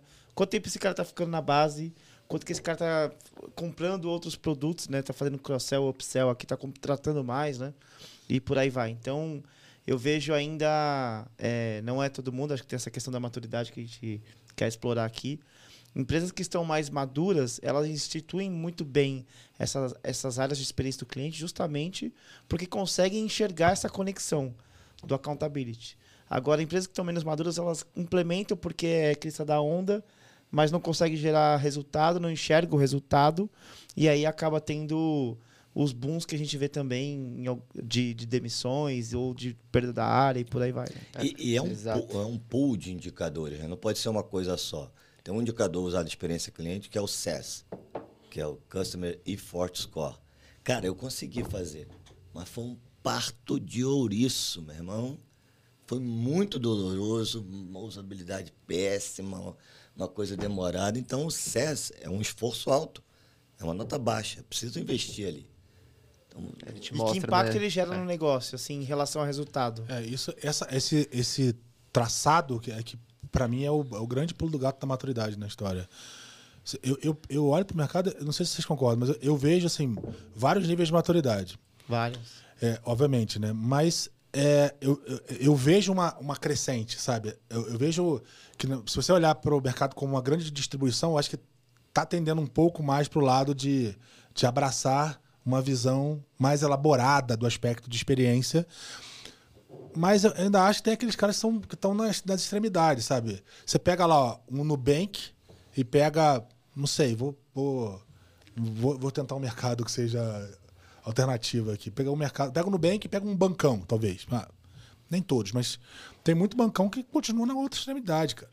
Assim, o Nubank é uma, um expoente de experiência. E você tem lá. acho que um o- mercado muito é, difícil, que todo mundo sabe, é o mercado de telecom. o mercado de telecom, por exemplo, que é um mercado que, puta, você tem. Parece que tá, o mercado tá ali tá travado, assim, você não vê muita evolução. É, e, e é um mercado que está sendo, aos poucos, canibalizado também, né? É claro que tem muito ainda da questão da infraestrutura, isso, isso é um lock-in gigantesco. Não, e é um mercado viabilizador de uma série de outros negócios. Porque Sim, você imagina a você tem um, um aplicativo da, da, da, da sua seguradora ou de qualquer outra coisa, mas se, se telecom não funciona, teu aplicativo não funciona. Mas cada vez mais comunitizado, né, cara? É isso, é, é estrutural. A pirâmide de Maslow, ela mudou hoje, né? Acho que o que está na base ali é a energia para carregar o teu celular. Se você É. não carrega o teu celular, se sente nu, velho. É verdade. Depois deixar Wi-Fi, o né? dia inteiro sem celular, Rafael. É, dureza. Já tentei. E aí? Só consigo não na consegue chácara. assistir Rio, não consegue, Só Você consigo faz na chácara. Você é paga onde a consegue. conta, você fala com a tua mãe. Você não consegue faz twittar, não consegue Não, nem na chácara eu nada consigo porque o Spotify é 100% o dia Ele não todo. consegue fazer nada de importante, ele não consegue fazer. ver Rio, não consegue gerar Rio, não consegue acessar o TikTok. Até ir no banheiro é difícil. É, Fica, fica difícil. Talvez o mais difícil. Mas eu tava nem na chácara. vai porque ficar com prisão de fica- ventre. Prisão de ventre. Ficar um dia sem fazer figurinha? Ah, pô, Não dá. é impossível. Mas eu- essa questão de que a gente tava comentando aqui de aliado a resultado, pra mim é a chave, acho que de tudo, assim. Cara, tudo que a gente tá vendo de hype, eu acho que um grande exemplo também é a questão do NFT, a questão do blockchain, de, é, de mundo virtual, né? Cara, até pouco te- tempo atrás era muito comum a gente, as empresas falarem disso a todo momento, e aí, poxa, viu que não tava gerando resultado pra nenhum, para ninguém, era só uma, uma questão de curtição, de ser cool. Pô, a gente viu que todo mundo começou a cortar os, os investimentos nisso. Então acho que CX também encaixa um pouco nisso. Acho que tudo, na verdade, né? Pô, a gente comentou já aqui sobre agilidade também, questão de áreas de inovação de empresas em momentos de recessão, acaba, infelizmente acaba acontecendo cortes, né? Então acho que Porque tem não que tem você essa tem que- rastreabilidade. Exato, do exato. você tem que você tem que mostrar o, o porquê você tá ali e como você gera valor ali, né? Sim, a, a inova- a inovação por si só ela ocorre todo dia. É, E a inovação é na mudança de um pedacinho de um processo. Né? Na criação de um produto. Você falou de NFT, né? É, vamos falar de impressão 3D. A gente ouviu muito, ah, vou fazer prótese é, impressa em 3D. Cara, dá para fazer isso em escala? Ou vai ser uma prótese cada vez mais individualizada? Não tem essa resposta. Qual é o custo que isso vai trazer? Isso se sustenta? Não sei. Mas talvez eu possa ter é, a uma, uma impressão 3D em relação a, a- a um projeto de arquitetura, alguma coisa para a tua casa, porque ali é personalizado. Conectando essa analogia com o que você estava falando, tem o NPS. Cara, legal, mas você está lendo o NPS, está interpretando a dor do seu cliente, os tá comentários, vendo né? se aquele É. cara que tá puto, ele tá. Ele continua na base firme ou esse cara, ele. Todo mundo que vai por essa linha de raciocínio, ou seja, comentários que estão muito coisas, muito parecidos, esses caras estão saindo. Qual é a minha conexão entre a experiência versus o resultado da empresa? E outra coisa, né? É, vou dar sempre o melhor para o meu cliente. É, quem disse que o cara quer aquilo? Ele quer pagar menos, porque ele quer ter o básico, e eu não quero ficar colocando N é, features a mais ou benefícios a mais que eu acho que para ele tem valor. É. Às vezes o que eu vou vender mais é uma coisa de escala que é um produto mais massificado, com, com ticket mais baixo. Mas é a realidade para o segmento que eu escolhi na minha estratégia de marketing. Eu vou, vou crescer do mesmo jeito. Posso crescer com ticket alto e poucos clientes ou com, com ticket mais baixo, mas uma base maior de clientes. Isso é uma questão de, de, de matemática. É, por que, as startups funcionam? Empilhamento de funcionalidade nunca foi o foco. Cara, eu tenho aqui o- algo que funciona super bem, então vou ser muito especialista naquilo e vou entregar aquilo com excelência. Depois que aquilo tiver com excelência, aí sim eu crio uma outra vertical, uma outra funcionalidade, o que seja. E da mesma forma, numa, numa grande empresa, cara, você tem ali é, o que você faz, se você faz muito bem, cara, continue fazendo aquilo muito bem, aí a partir daquilo você cria outras funcionalidades. né? Não, algumas empresas, assim, é, eu vi experiências de, ah, pô, tô bem no Brasil, vou colocar fronteiras no. no- vou alavancar para o exterior. Cara, Outro mercado, outra, outra visão. É, você tem que estabelecer, tem uma, tem uma lógica disso, que é que assim, você para você alçar voos em é, é até por isso que eu, que eu falei da América Latina, né? Porque a América Latina ela oferece essa perspectiva, né? O próprio Brasil oferece essa perspectiva por ser um país continental. Você que já andou viajando o país inteiro, você sabe o quanto as coisas são diferentes e até na própria Sul América mesmo você, você vê que muito. O corretor do sul é diferente do cara do norte. perspectivas super diferentes, e, Total. enfim. Até fuso horário, a gente tem fuso horário diferente no mesmo país, assim, é um negócio muito louco. Esse país é gigante, né? E então quer dizer, eu acho que, que isso é uma questão de, de, de da gente conseguir enxergar exatamente qual é a perspectiva do cara, porque no fim é, você precisa se fundamentar bem na área que você está para você conseguir alçar uma outra. Porque se você não tiver uma base muito sólida e tentar estender o teu galho para um, para um outro lado, você tende a fazer com que aquele solo não te sustente mais, né? Então Ó, você precisa vou dar um, vou dar um uma exemplo base. de, de uma outra indústria que está no dia a dia de todo mundo aqui. Supermercado. Varejo. Quando você vai comprar um produto que ele é o mesmo produto em qualquer supermercado, um lava-roupa da vida, ele só ele é aquela marca, a mesma composição, ele só está numa prateleira no mercado do, do interior, pequenininho, ou está num, num big mercado na capital de São Paulo. Você topa pagar o dobro do preço só porque está no big mercado? Não. É o mesmo amaciante, é o mesmo lava-roupa. Eu quero preço. Agora eu vou comprar um queijo. Isso aí é queijo específico. Aí eu vou comprar uma carne, eu vou comprar uma coisa. Cara, eh, já não é a mesma coisa. Tem açougues, boutiques de carnes diferentes. Então, é, quando é commodity, é commodity. Quando não é, aquela marca se destaca justamente por isso. E uma não entra no, no, no E tem, quadrado tem da públicos outra. específicos, né? Tem o público pro. Um público. Pra, pro, a- se pegar o cara, o cara. Um exemplo da, da carne do queijo mesmo, né? Você vai ter públicos pro queijo varejão ali, você vai ter público para um queijo mais específico. Acho que o, o importante, que eu acho que é aí que tá o accountability, né? Esse, esse para mim é o grande quê da história, assim. É accountability. Por isso que eu acho que essas coisas acabam virando. Quando você pega tema de agilidade, pega. E, e eu acho que o tema de, de, de experiência ele não é um tema. É, Não é uma buzz, não, não, é uma, uma, buzz, uma é um negócio hype, que já está aí há é muito tempo. passa, e- né? Porque ele já, ele já tem um mudar o accountability. nome. é. Pode mudar o nome, mas é. Ele tá aí o tempo todo. É, igual o pode CF mudar o Design. nome, é. é. igual o CF Design. Você pode achar que não tem, mas você tem, cara. Você tem. Tem. Tem, pessoas que atendem. Você pode achar que você não tem processo sobre isso na área. Cara, existe. Quem Eu já ouvi que A isso. solução de RPA no ano de 2000 não era inteligência artificial. Pois é, pois é. Você constrói um robô ali, ó, posicional. Lê Que esse faz campo sozinho, aqui. é. Lê esse campo aqui. Não, e pensar que a própria IA generativa que a gente está vendo hoje começou a ser construída quase 12 anos atrás. Né? É, 7, 8 anos. Não, é 10 anos atrás. Né? É isso? É isso. Não sei, Zé. É isso, é isso. É por aí. É isso. É, Vamos cravar oito. Oito. Oito. é, é isso. Acredita. É. Não, é isso mesmo. Mas é por aí mesmo. É. E. É, o que eu ia dizer mesmo? Esqueci. É. Sobre accountability. É. Então, cara, accountability é o. É o acho que é o, é o, o tema. Porque se, se você não tem accountability, você não tá agarrado na estratégia. Você não consegue provar que você tá fazendo tem valor. E aí eu acho que quando a maré passa, ela arrasta quem não tem accountability. Sabe? Assim, no fim é meio sobre isso, né? É, você tem que estar trazendo. No final das contas, cara, se você tem uma área, se você tem um produto, ele é para gerar resultado. Ah, beleza, nem que seja o resultado, eu tenho esse produto aqui, porque a partir deste produto o Cogli entra e ele consome outros produtos. Legal. Então ela, ela é uma conexão indireta. A gente E vai a- falando no carro agora, né, Rafa? Casa, você usou até um, um termo que eu gostei muito, vou, vou roubar. Cara, empresa camelo. Isso. Né? Cara, cara, Empresa cara, Camelo. É, É, a gente tava falando, falando sobre o, a Unicórnio. unicórnio e as empresas camelo, né? Aquela que Ah, vai tá. remando, remando, remando e tá firme e pouca forte. ali. água, o cara faz, ele fica um reservatório de água, mas ele vai, vai andando, vai, vai sobrevivendo. Cara, é isso. Não como é, fazendo mais com menos e tal. É. Não é aquela. aquele luxo, né? E se você olhar as Não tem crescimento exponencial, mas. É, exato, é. Não, a gente Mas- sabe, por exemplo, eu trabalhei com o Zé na Zenvia e tinha um produto lá que, assim, eu- se você olhar pro produto, ele, ele, assim, puramente só o produto, ele não é um produto que traz um baita resultado. Mas ele é um produto que ele tem um core muito interessante e que ele é alavancador para um outro monte de produtos.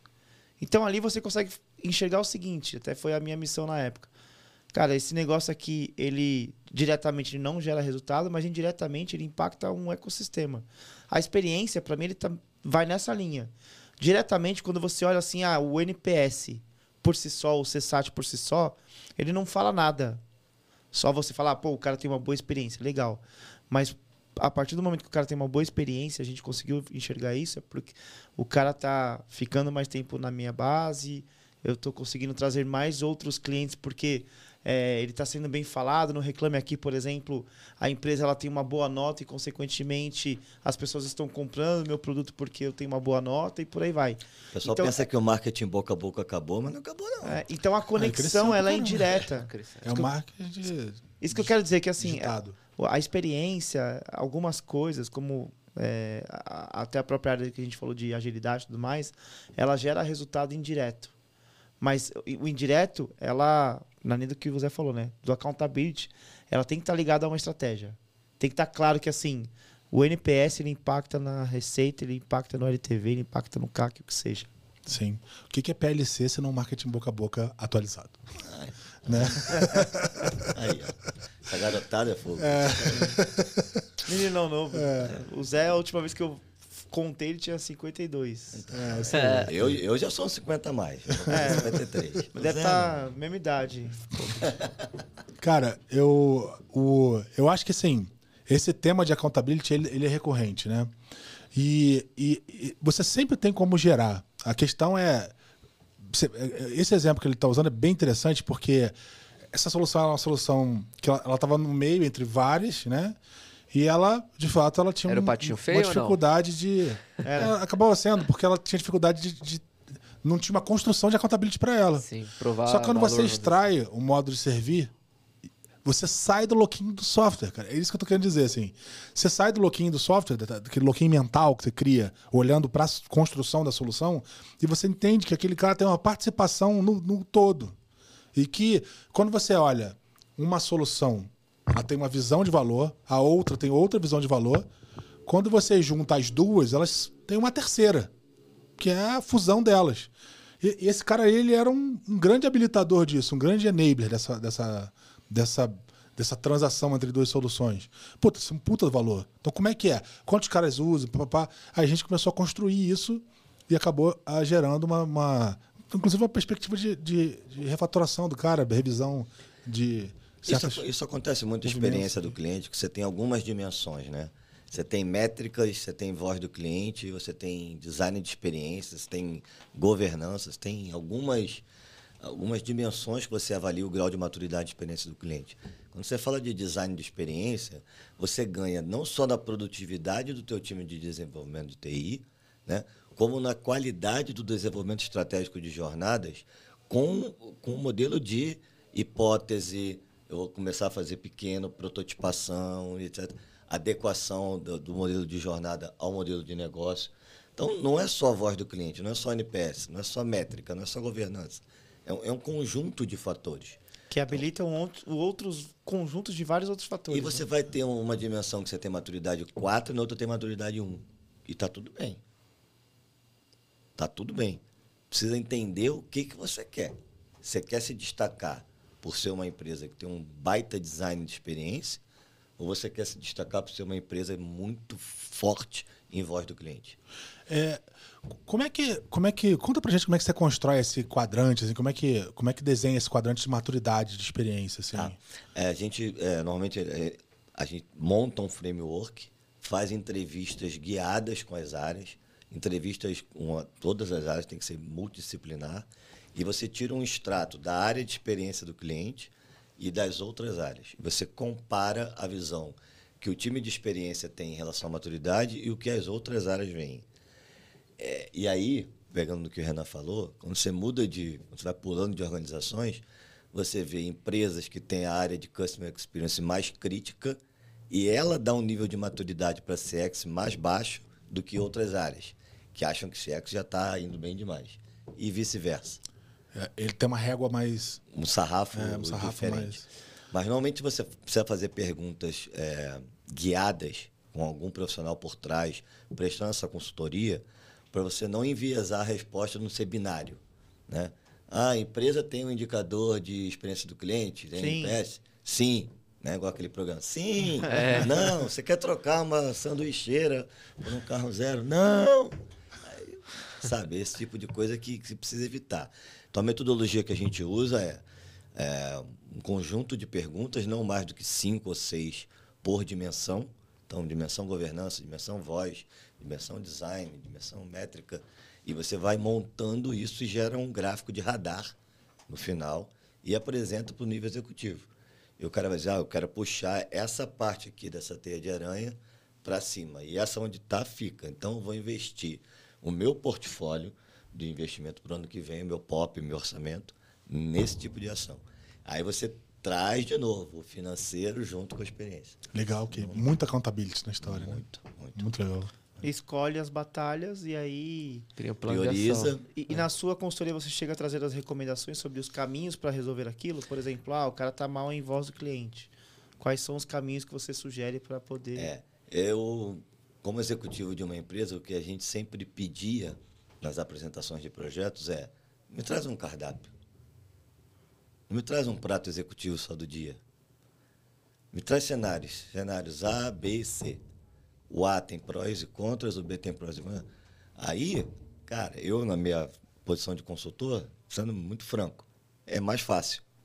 Vou colocar na mesa e o executivo vai decidir. Sim. É. Você só coloca o cardápio. Você só coloca as opções. Mas usam da sua experiência, ó. Porém, pegada de- recomendamos que é a opção B. A Isso. pegada de insights ali. O mais vendido Agora, é esse. Empresas, empresas mais maduras é, beleza. É, mas qual você recomenda? Ah, eu recomendo do meio. Tá bom, então e se eu te contratar para você implementar o do meio? Ah, porque uma outra coisa é PPT, né? Não, o do meio é mais legal, mas vai lá e faz então. É. É Então, esse executivo que executa, né? Isso, É. exatamente. Tá, tá, tá no core da palavra. né? Executivo que não executa. Pois não. é, mas tem um É, monte, tem um monte e de... a sua recomendação vai nessa linha. Pô, esse aqui é, é interessante, porém ele é mais pesado, porque ele vai custar mais, ele vai gerar mais impacto interno, enfim. Então você também tem que ponderar não só a melhor escolha, mas a, a melhor escolha está envolvendo também custo, impacto. Maturidade, é. maturidade. E não é assim, não é um by the book, sabe? Da metodologia que isso é melhor. Eh, Empresas têm momentos diferentes. Então, posso fazer a mesma análise das duas empresas e fazer recomendações diferentes. De um nível de maturidade igual. Você Pô, você tá louco. Se o nível de maturidade igual é 2 kg de farinha, dois ovos, 50 É, gramas. não é um bolo, não. Cara, não, não. Depende do, da indústria, talvez, do momento, tem sazonalidade. do risco que você quer correr, o apetite a risco. Acho que é uma expressão muito, muito relevante para hoje em dia, para tomada de decisão quando se fala de experiência do cliente. Eu posso decidir piorar a experiência do cliente se for para um processo que vai reduzir fraude e que vai melhorar um futuro reajuste que vai ser menor para aquele produto. É, Eu uma topo. construção, É legal demais isso, né? Eu tem uma topo construção piorar. mega elaborada. Eu topo fazer validação de dois fatores, de dois níveis. Segurança. Segurança, porque eu vou trazer resultado para o principal órgão que mais dói no ser humano. Qual é? O bolso. O bolso. tá vendo? O Zé conhece esse assunto. Você conhece. Então, Isso para ele não é um problema. É, é. É o que, é que eles, é o que eles já estudam pessoal. A vida do rico é diferente. Mete essa. A vida do rico é diferente. Passamos. Tem uma figurinha dessa aí. Olha quem tá falando, olha quem tá falando. Isso passamos. Gra- Graças a Deus, tenho aqui um, um amigo Ai, aqui. meu Deus. Tá bem. Cara, eu acho que essa. Que essa esse esse negócio é super legal que você trouxe de que duas empresas elas não, não teriam exatamente o mesmo insight, a mesma perspectiva. É, é, Isso realmente. Porque o sol nasce para todos, né? Mas você pode estar numa região diferente, que pode estar nublado, o outro está numa região que o, Arracha céu o tá dia limpo, todo, né? né? Então, quer dizer, são, são, é o mesmo sol com perspectivas diferentes, com posições diferentes, etc. Isso vai mudar muito a, a forma como você vê aquela, aquela realidade, né? O sol para quem está na praia e quer se bronzear é top. O sol para quem está numa região agrícola Na pode lavoura, ser nocivo. É, pô, pra aquele aquele cara que tá, tá Depende, trabalhando. é o mesmo sol. Tá trabalhando. Contextos num- diferen- Fazendo um diferentes. trabalho externo ali. Enfim, tudo isso é, é uma perspectiva muito diferente, né? E, e- e é, é importante entender isso, né? Aí voltando para a questão do, do tamanho do nosso país, puta, isso tá presente aí, né? Total. Puta, essa questão regional ela é, é, é- é drástica, né? Você, vai- você tem um sul com uma, uma regionalidade muito própria, norte Não, eu nordeste. acho que a gente teve um exemplo prático disso, foi a polarização política que o país passou por esses últimos anos. Verdade, verdade. Então, você tem lembrado, pessoas com, com percepções completamente diferentes. E Sim. Não adianta, você não vai ter uma solução para a única. É como remédio, né? Se não for uma dose certa, ele pode curar ou ele pode matar. É. Mas é o mesmo remédio. E às vezes você consegue o mesmo remédio com doses diferentes. E, e, e outro, uma outra coisa que eu achei bem legal é o seguinte: que, que você olhando para a jornada, eu sempre vejo isso. Quando você, quando você extrai o, o design de serviço ali, o service design da história, você tem uma construção que ela. que quando você vai olhar para para isso, você vai ter os momentos ali que você vai conseguir. Inclusive, tem insights de que se aqueles momentos eles vão alavancar a venda, se eles vão ser um argumento melhor de venda no futuro, se eles vão ser uma. Aí tem essa questão de, puta, vou decidir melhorar, piorar a experiência porque isso vai melhorar algo lá na frente, puta, que é um aspecto de segurança, um aspecto de, de ajuste, sei lá o que for. Mas você tem uma visão muito mais controlada, né? Essa, ela é mais regulada. Você está tá, tá trabalhando com algo que você. Você é o- enxerga. É, você está vendo o elefante de longe. Né? Você, Você consegue imagina- enxergar a dimensão inteira dele, né? Você imagina você ter uma conversa cara comercial sobre LGPD. Putz. é. E você falar assim, não, você tem, que usar, você tem que usar isso com o teu corretor como argumento de venda. O cara assim, pô, como? Cara, eu estou cuidando do teu dado. Se eu não posso passar essa informação para você, de um dado é, clínico, porque eu estou cuidando do- da integridade e a reputação e a privacidade da pessoa que você representa e ela é seu cliente. Eu só estou fazendo essa operação, eu sou operador disso. Deveria, inclusive, me agradecer por eu estar restringindo algumas coisas, porque traz para aquela pessoa uma visão de seriedade, de maturidade em relação à empresa, em relação ao dado que é meu. Né? É, é óbvio, a pessoa que, que designa um, um representante, seja ele qual for, né, um intermediário, ela deu poderes, um advogado, um prestador, um corretor, seja o que for. É, mas você precisa perguntar para ela se ela topa, né? qual o consentimento que ela dá em relação a esse tipo de informação. Se ela vê valor, ela vai dar. É, e tem muito uma questão de, também de, de, de, de capacitação, de formação, de, de você levar uma visão. É uma pegada muito de mostrar pro cara. Que às vezes valor é, é- Você também precisa construir, né? Preço não é valor, capacitar, é. Você precisa mostrar pro cara que, putz, isso aqui é interessante. É igual. A gente estava falando agora há pouco sobre contratar, ter, ter uma, uma estratégia de investimento, ou ter um seguro de, de, de vida, ou uma previdência. É um negócio que. Seguro de você- vida é importante. você precisa tá, estar.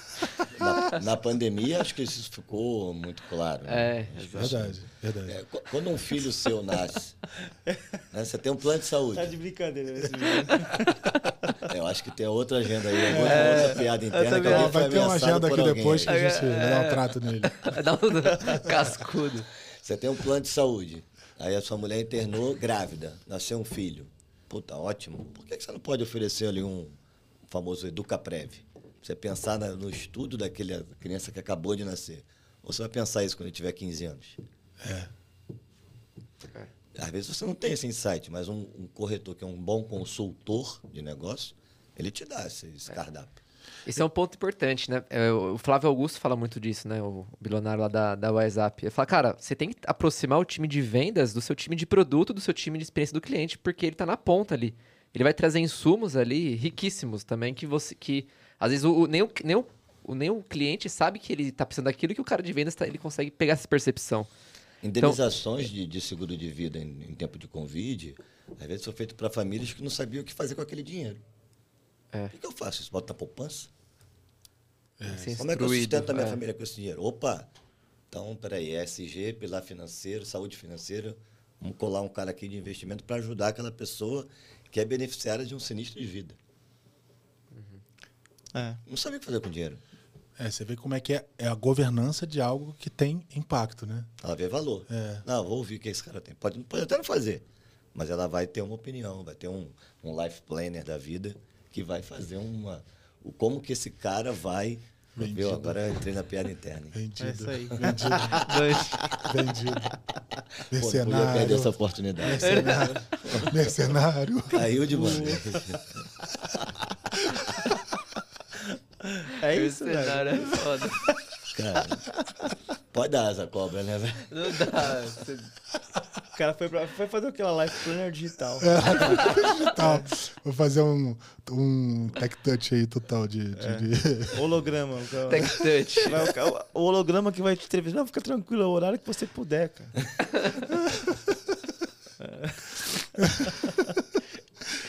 É isso, velho. Não, mas é- Mas voltando ao papo aqui, eu acho que de fato tem uma, uma pegada muito legal de, de, de como a gente consegue enxergar é, é, em várias perspectivas, o, o cara sendo impactado, né? E, e eu acho que, assim, tanto as empresas quanto os clientes, eles têm um processo de educação. Assim, tem produtos que são mais, são produtos fáceis de gestão, eu acho que pega, pega, por exemplo, os produtos bancários, acho que ele tem uma pegada bem assim de fácil gestão. Você vai ter outros que são mais complexos. Talvez os produtos de investimento, investimento são mais com... o Brasil não é um país de, de, que tem uma educação de investimentos elaborada. Aí você vê aí players de mercado que criaram verdadeiras escolas de investimento. Puta, tem uma pegada social? Tem. E é legal pra caramba. Estão fazendo bem, porra. Estão fazendo um puta bem. Mas, no fim das contas, qual é o accountability disso para ele? Puta, ele tá botando mais gente engajada no produto dele. Então, isso é. Por isso que eu, que eu, eu, eu acho que assim, ganha, tem um. Ganha, né? É, a gente acaba tendo uma, uma, uma visão enviesada, assim, do, de certos aspectos de. Quando a gente fala sobre SG, quando a gente fala sobre. Às vezes, ah, mas esse. Você usar a comunidade. Sempre, às vezes parece um tema que é romantiz, é meio romântico, né? Mas não é romântico. Não é romântico. Quando eu olho para isso e falo assim, cara, quando você faz algo para a comunidade, você gera um impacto poderoso, não é romantismo, é resultado. Porque no fim você olha para todo mundo que conseguiu produzir esse tipo de impacto, você tem resultados como o da Apple. Tá, que não é a questão. Você não vê, não é um produto que é um produto popular, mas é um produto desejado. Porque ele produz impacto. Quem, quem usa Apple usa durante. Em geral, usa durante muito tempo. Normalmente são são clientes é, fiéis. Sim. Por quê? Porque você, você se acostumou àquele trato, à, a forma como as coisas são feitas, etc. Isso é um exemplo, né? E aí você pega experiência bancária, você vai ter essa situação. É, puta, com o teu trabalho, eventualmente, a, é, o mercado de utilities, você vai ter um monte de situações que vão sendo criadas ali com momentos wow em que o cara nunca esquece. Né? Tem aquela história que diz o seguinte, cara, você às vezes você esquece o que a pessoa te disse, mas você nunca esquece como você, como você fez ela se sentir. Como você fez ela se sentir, você não esquece, a pessoa não esquece nunca. Isso aí. Então esses Essa momentos é eles são né? marcantes, cara. Eles são marcantes. A experiência do cliente é louquinho, né? É, é louquinho. É louquinho. Então para mim tem um é, é, essa construção de accountability ela está muito relacionada a isso. Assim, tem que estar tá na estratégia da empresa, sim. A empresa tem que ver valor nisso, tem que construir, mas ela tem um aspecto de louquinho muito importante. Muito bem. Muito importante. Muito bom. Cara, a gente tá. Não parece, não, mas a gente tá aqui se aproximando de duas horas de papo. Caraca. Voa. É. Voa, cara. É, meu irmão. Nossa, o negócio é. Entrou no flow, bicho, pouco... piscou, é. passou. É, Daqui a pouco o Vitão levanta a plaquinha ali. Faltam é. cinco. Ih, acréscimo. Começa a tacar papel na gente, ele amassa, ó. Vitão, qualquer coisa chama o VAR, Vitão. É, cara, a gente passou aqui, foi um papo maravilhoso. A gente passou aqui por, pela história do, do, do, do Kogli fazendo uma costura legal sobre os aspectos de governança, sobre assunto de pessoas, né? Conexão com as pessoas, a relação com, com, com, com as pessoas, a relação com, com a máquina, com a, máquina, com a, com a marca. É, a gente passou pelo aspecto de experiência um pouco mais robusto aqui, pela visão de maturidade das empresas, visão de maturidade do mercado. Foi uma construção muito legal, estou muito, muito, satisfeito. Bom, Foi um, uma noite maravilhosa. Rafa, fala aí tuas impressões aí, que, que diz para nós se atendemos a expectativa. Sendo repetitivo, mais um MBA. Qual a sua experiência com esse episódio? Qual a sua é, experiência com episódio? Qual a sua experiência? Qual o seu, é. qual o seu NPS, seu CSAT desse episódio? Pô, NPS, zona de excelência ali, porra, sensacional. E como a gente sempre fala, mais um MBA aqui para mim, mais uma baita aula onde a gente aprende com pessoas que viveram na prática, pessoas que têm realmente um track record, a gente sempre se preocupa com isso, em trazer não só blá blá blá, não é teoria aqui, são pessoas que sim têm o conhecimento teórico, mas que vivenciaram na prática e trazem exemplos práticos e hoje não foi diferente, foi maravilhoso. Sensacional. Bom demais. Cara, minha visão também foi sensacional. Agradecer aí por vir aqui com a gente. E, cara, eu esperava, falei, pô, talvez acho que vai vir algum assunto sobre Disney, né? Atendimento de excelência. e eu fiquei super feliz que não tivemos isso. Acho que a gente veio muito Pé no, no aspecto chão, né? prático. Chão, é. Exatamente, é. Saímos do romantismo de experiência do cliente, sobre aquilo que a gente está mais acostumado a ver no, no tradicional e que a gente consome conteúdo. A gente trouxe uma visão prática mesmo, de pés no chão. Acho que foi muito legal mesmo. Não, eu confesso que não, não, não achei que seria tão legal. Legal, muito bom, muito bom, muito bom. Porque é bom. passa muito rápido realmente o tempo. O Rafa falou isso no carro, eu não acreditei. Falei, caramba, é, será que tem assunto para duas horas? E quando olho o Tem relógio até aqui, mais, tem até mais. Tem até mais, é. Então, queria agradecer a oportunidade. Estou muito feliz de estar aqui com vocês, revendo velhos amigos que, que trabalhei junto. Espero também é, que a gente possa construir novas, novos encontros em qualquer outra coisa, podcast ou não, mas que a gente consiga construir, de fato, uma sociedade melhor, que tenha uma experiência melhor, para deixar um legado bonito aí para os nossos filhos. Muito, Muito, obrigado. bom, muito bom. Show de em nome bola. do time aqui, te agradeço pela Os presença. contatos, né? Acho que a gente não. É, é importante você passar É, os teus no- contatos, no- como as pessoas te acham. No LinkedIn, acho que é a ferramenta mais fácil, Alessandro Cogliatti, é, com dois T's e no final. E só entrar lá, mandar uma mensagem, um chat de distância, a gente já se fala. Bom demais. Bom, em nome, do, nome do, do, do podcast, eu te agradeço a presença, muito obrigado. Foi sensacional. A gente conseguiu percorrer muito bem os assuntos. É, Para você que está em casa, quiser falar um pouco mais do assunto, procura o Kogli nos contatos dele. Acho que tem uma oportunidade legal de trocar ali, né? É, cara, manda as pautas que você acha interessante lá no nosso Telegram. Como é que acha o Telegram? Arroba Produto Piloto. É, em isso todas aí. as redes sociais. Em todas as redes sociais, procura a gente lá, pode mandar as suas sugestões de pauta. O Danilão tá monitorando isso aí e vai ajudar a gente a direcionar as pautas é, e construir aqui uma rota interessante e que vá na direção do que o público aí tá, tá interessado em assistir. Kogli, mais uma vez, obrigado. Foi uma noite maravilhosa. É isso, galera. Uhul! Valeu! Uh, boa.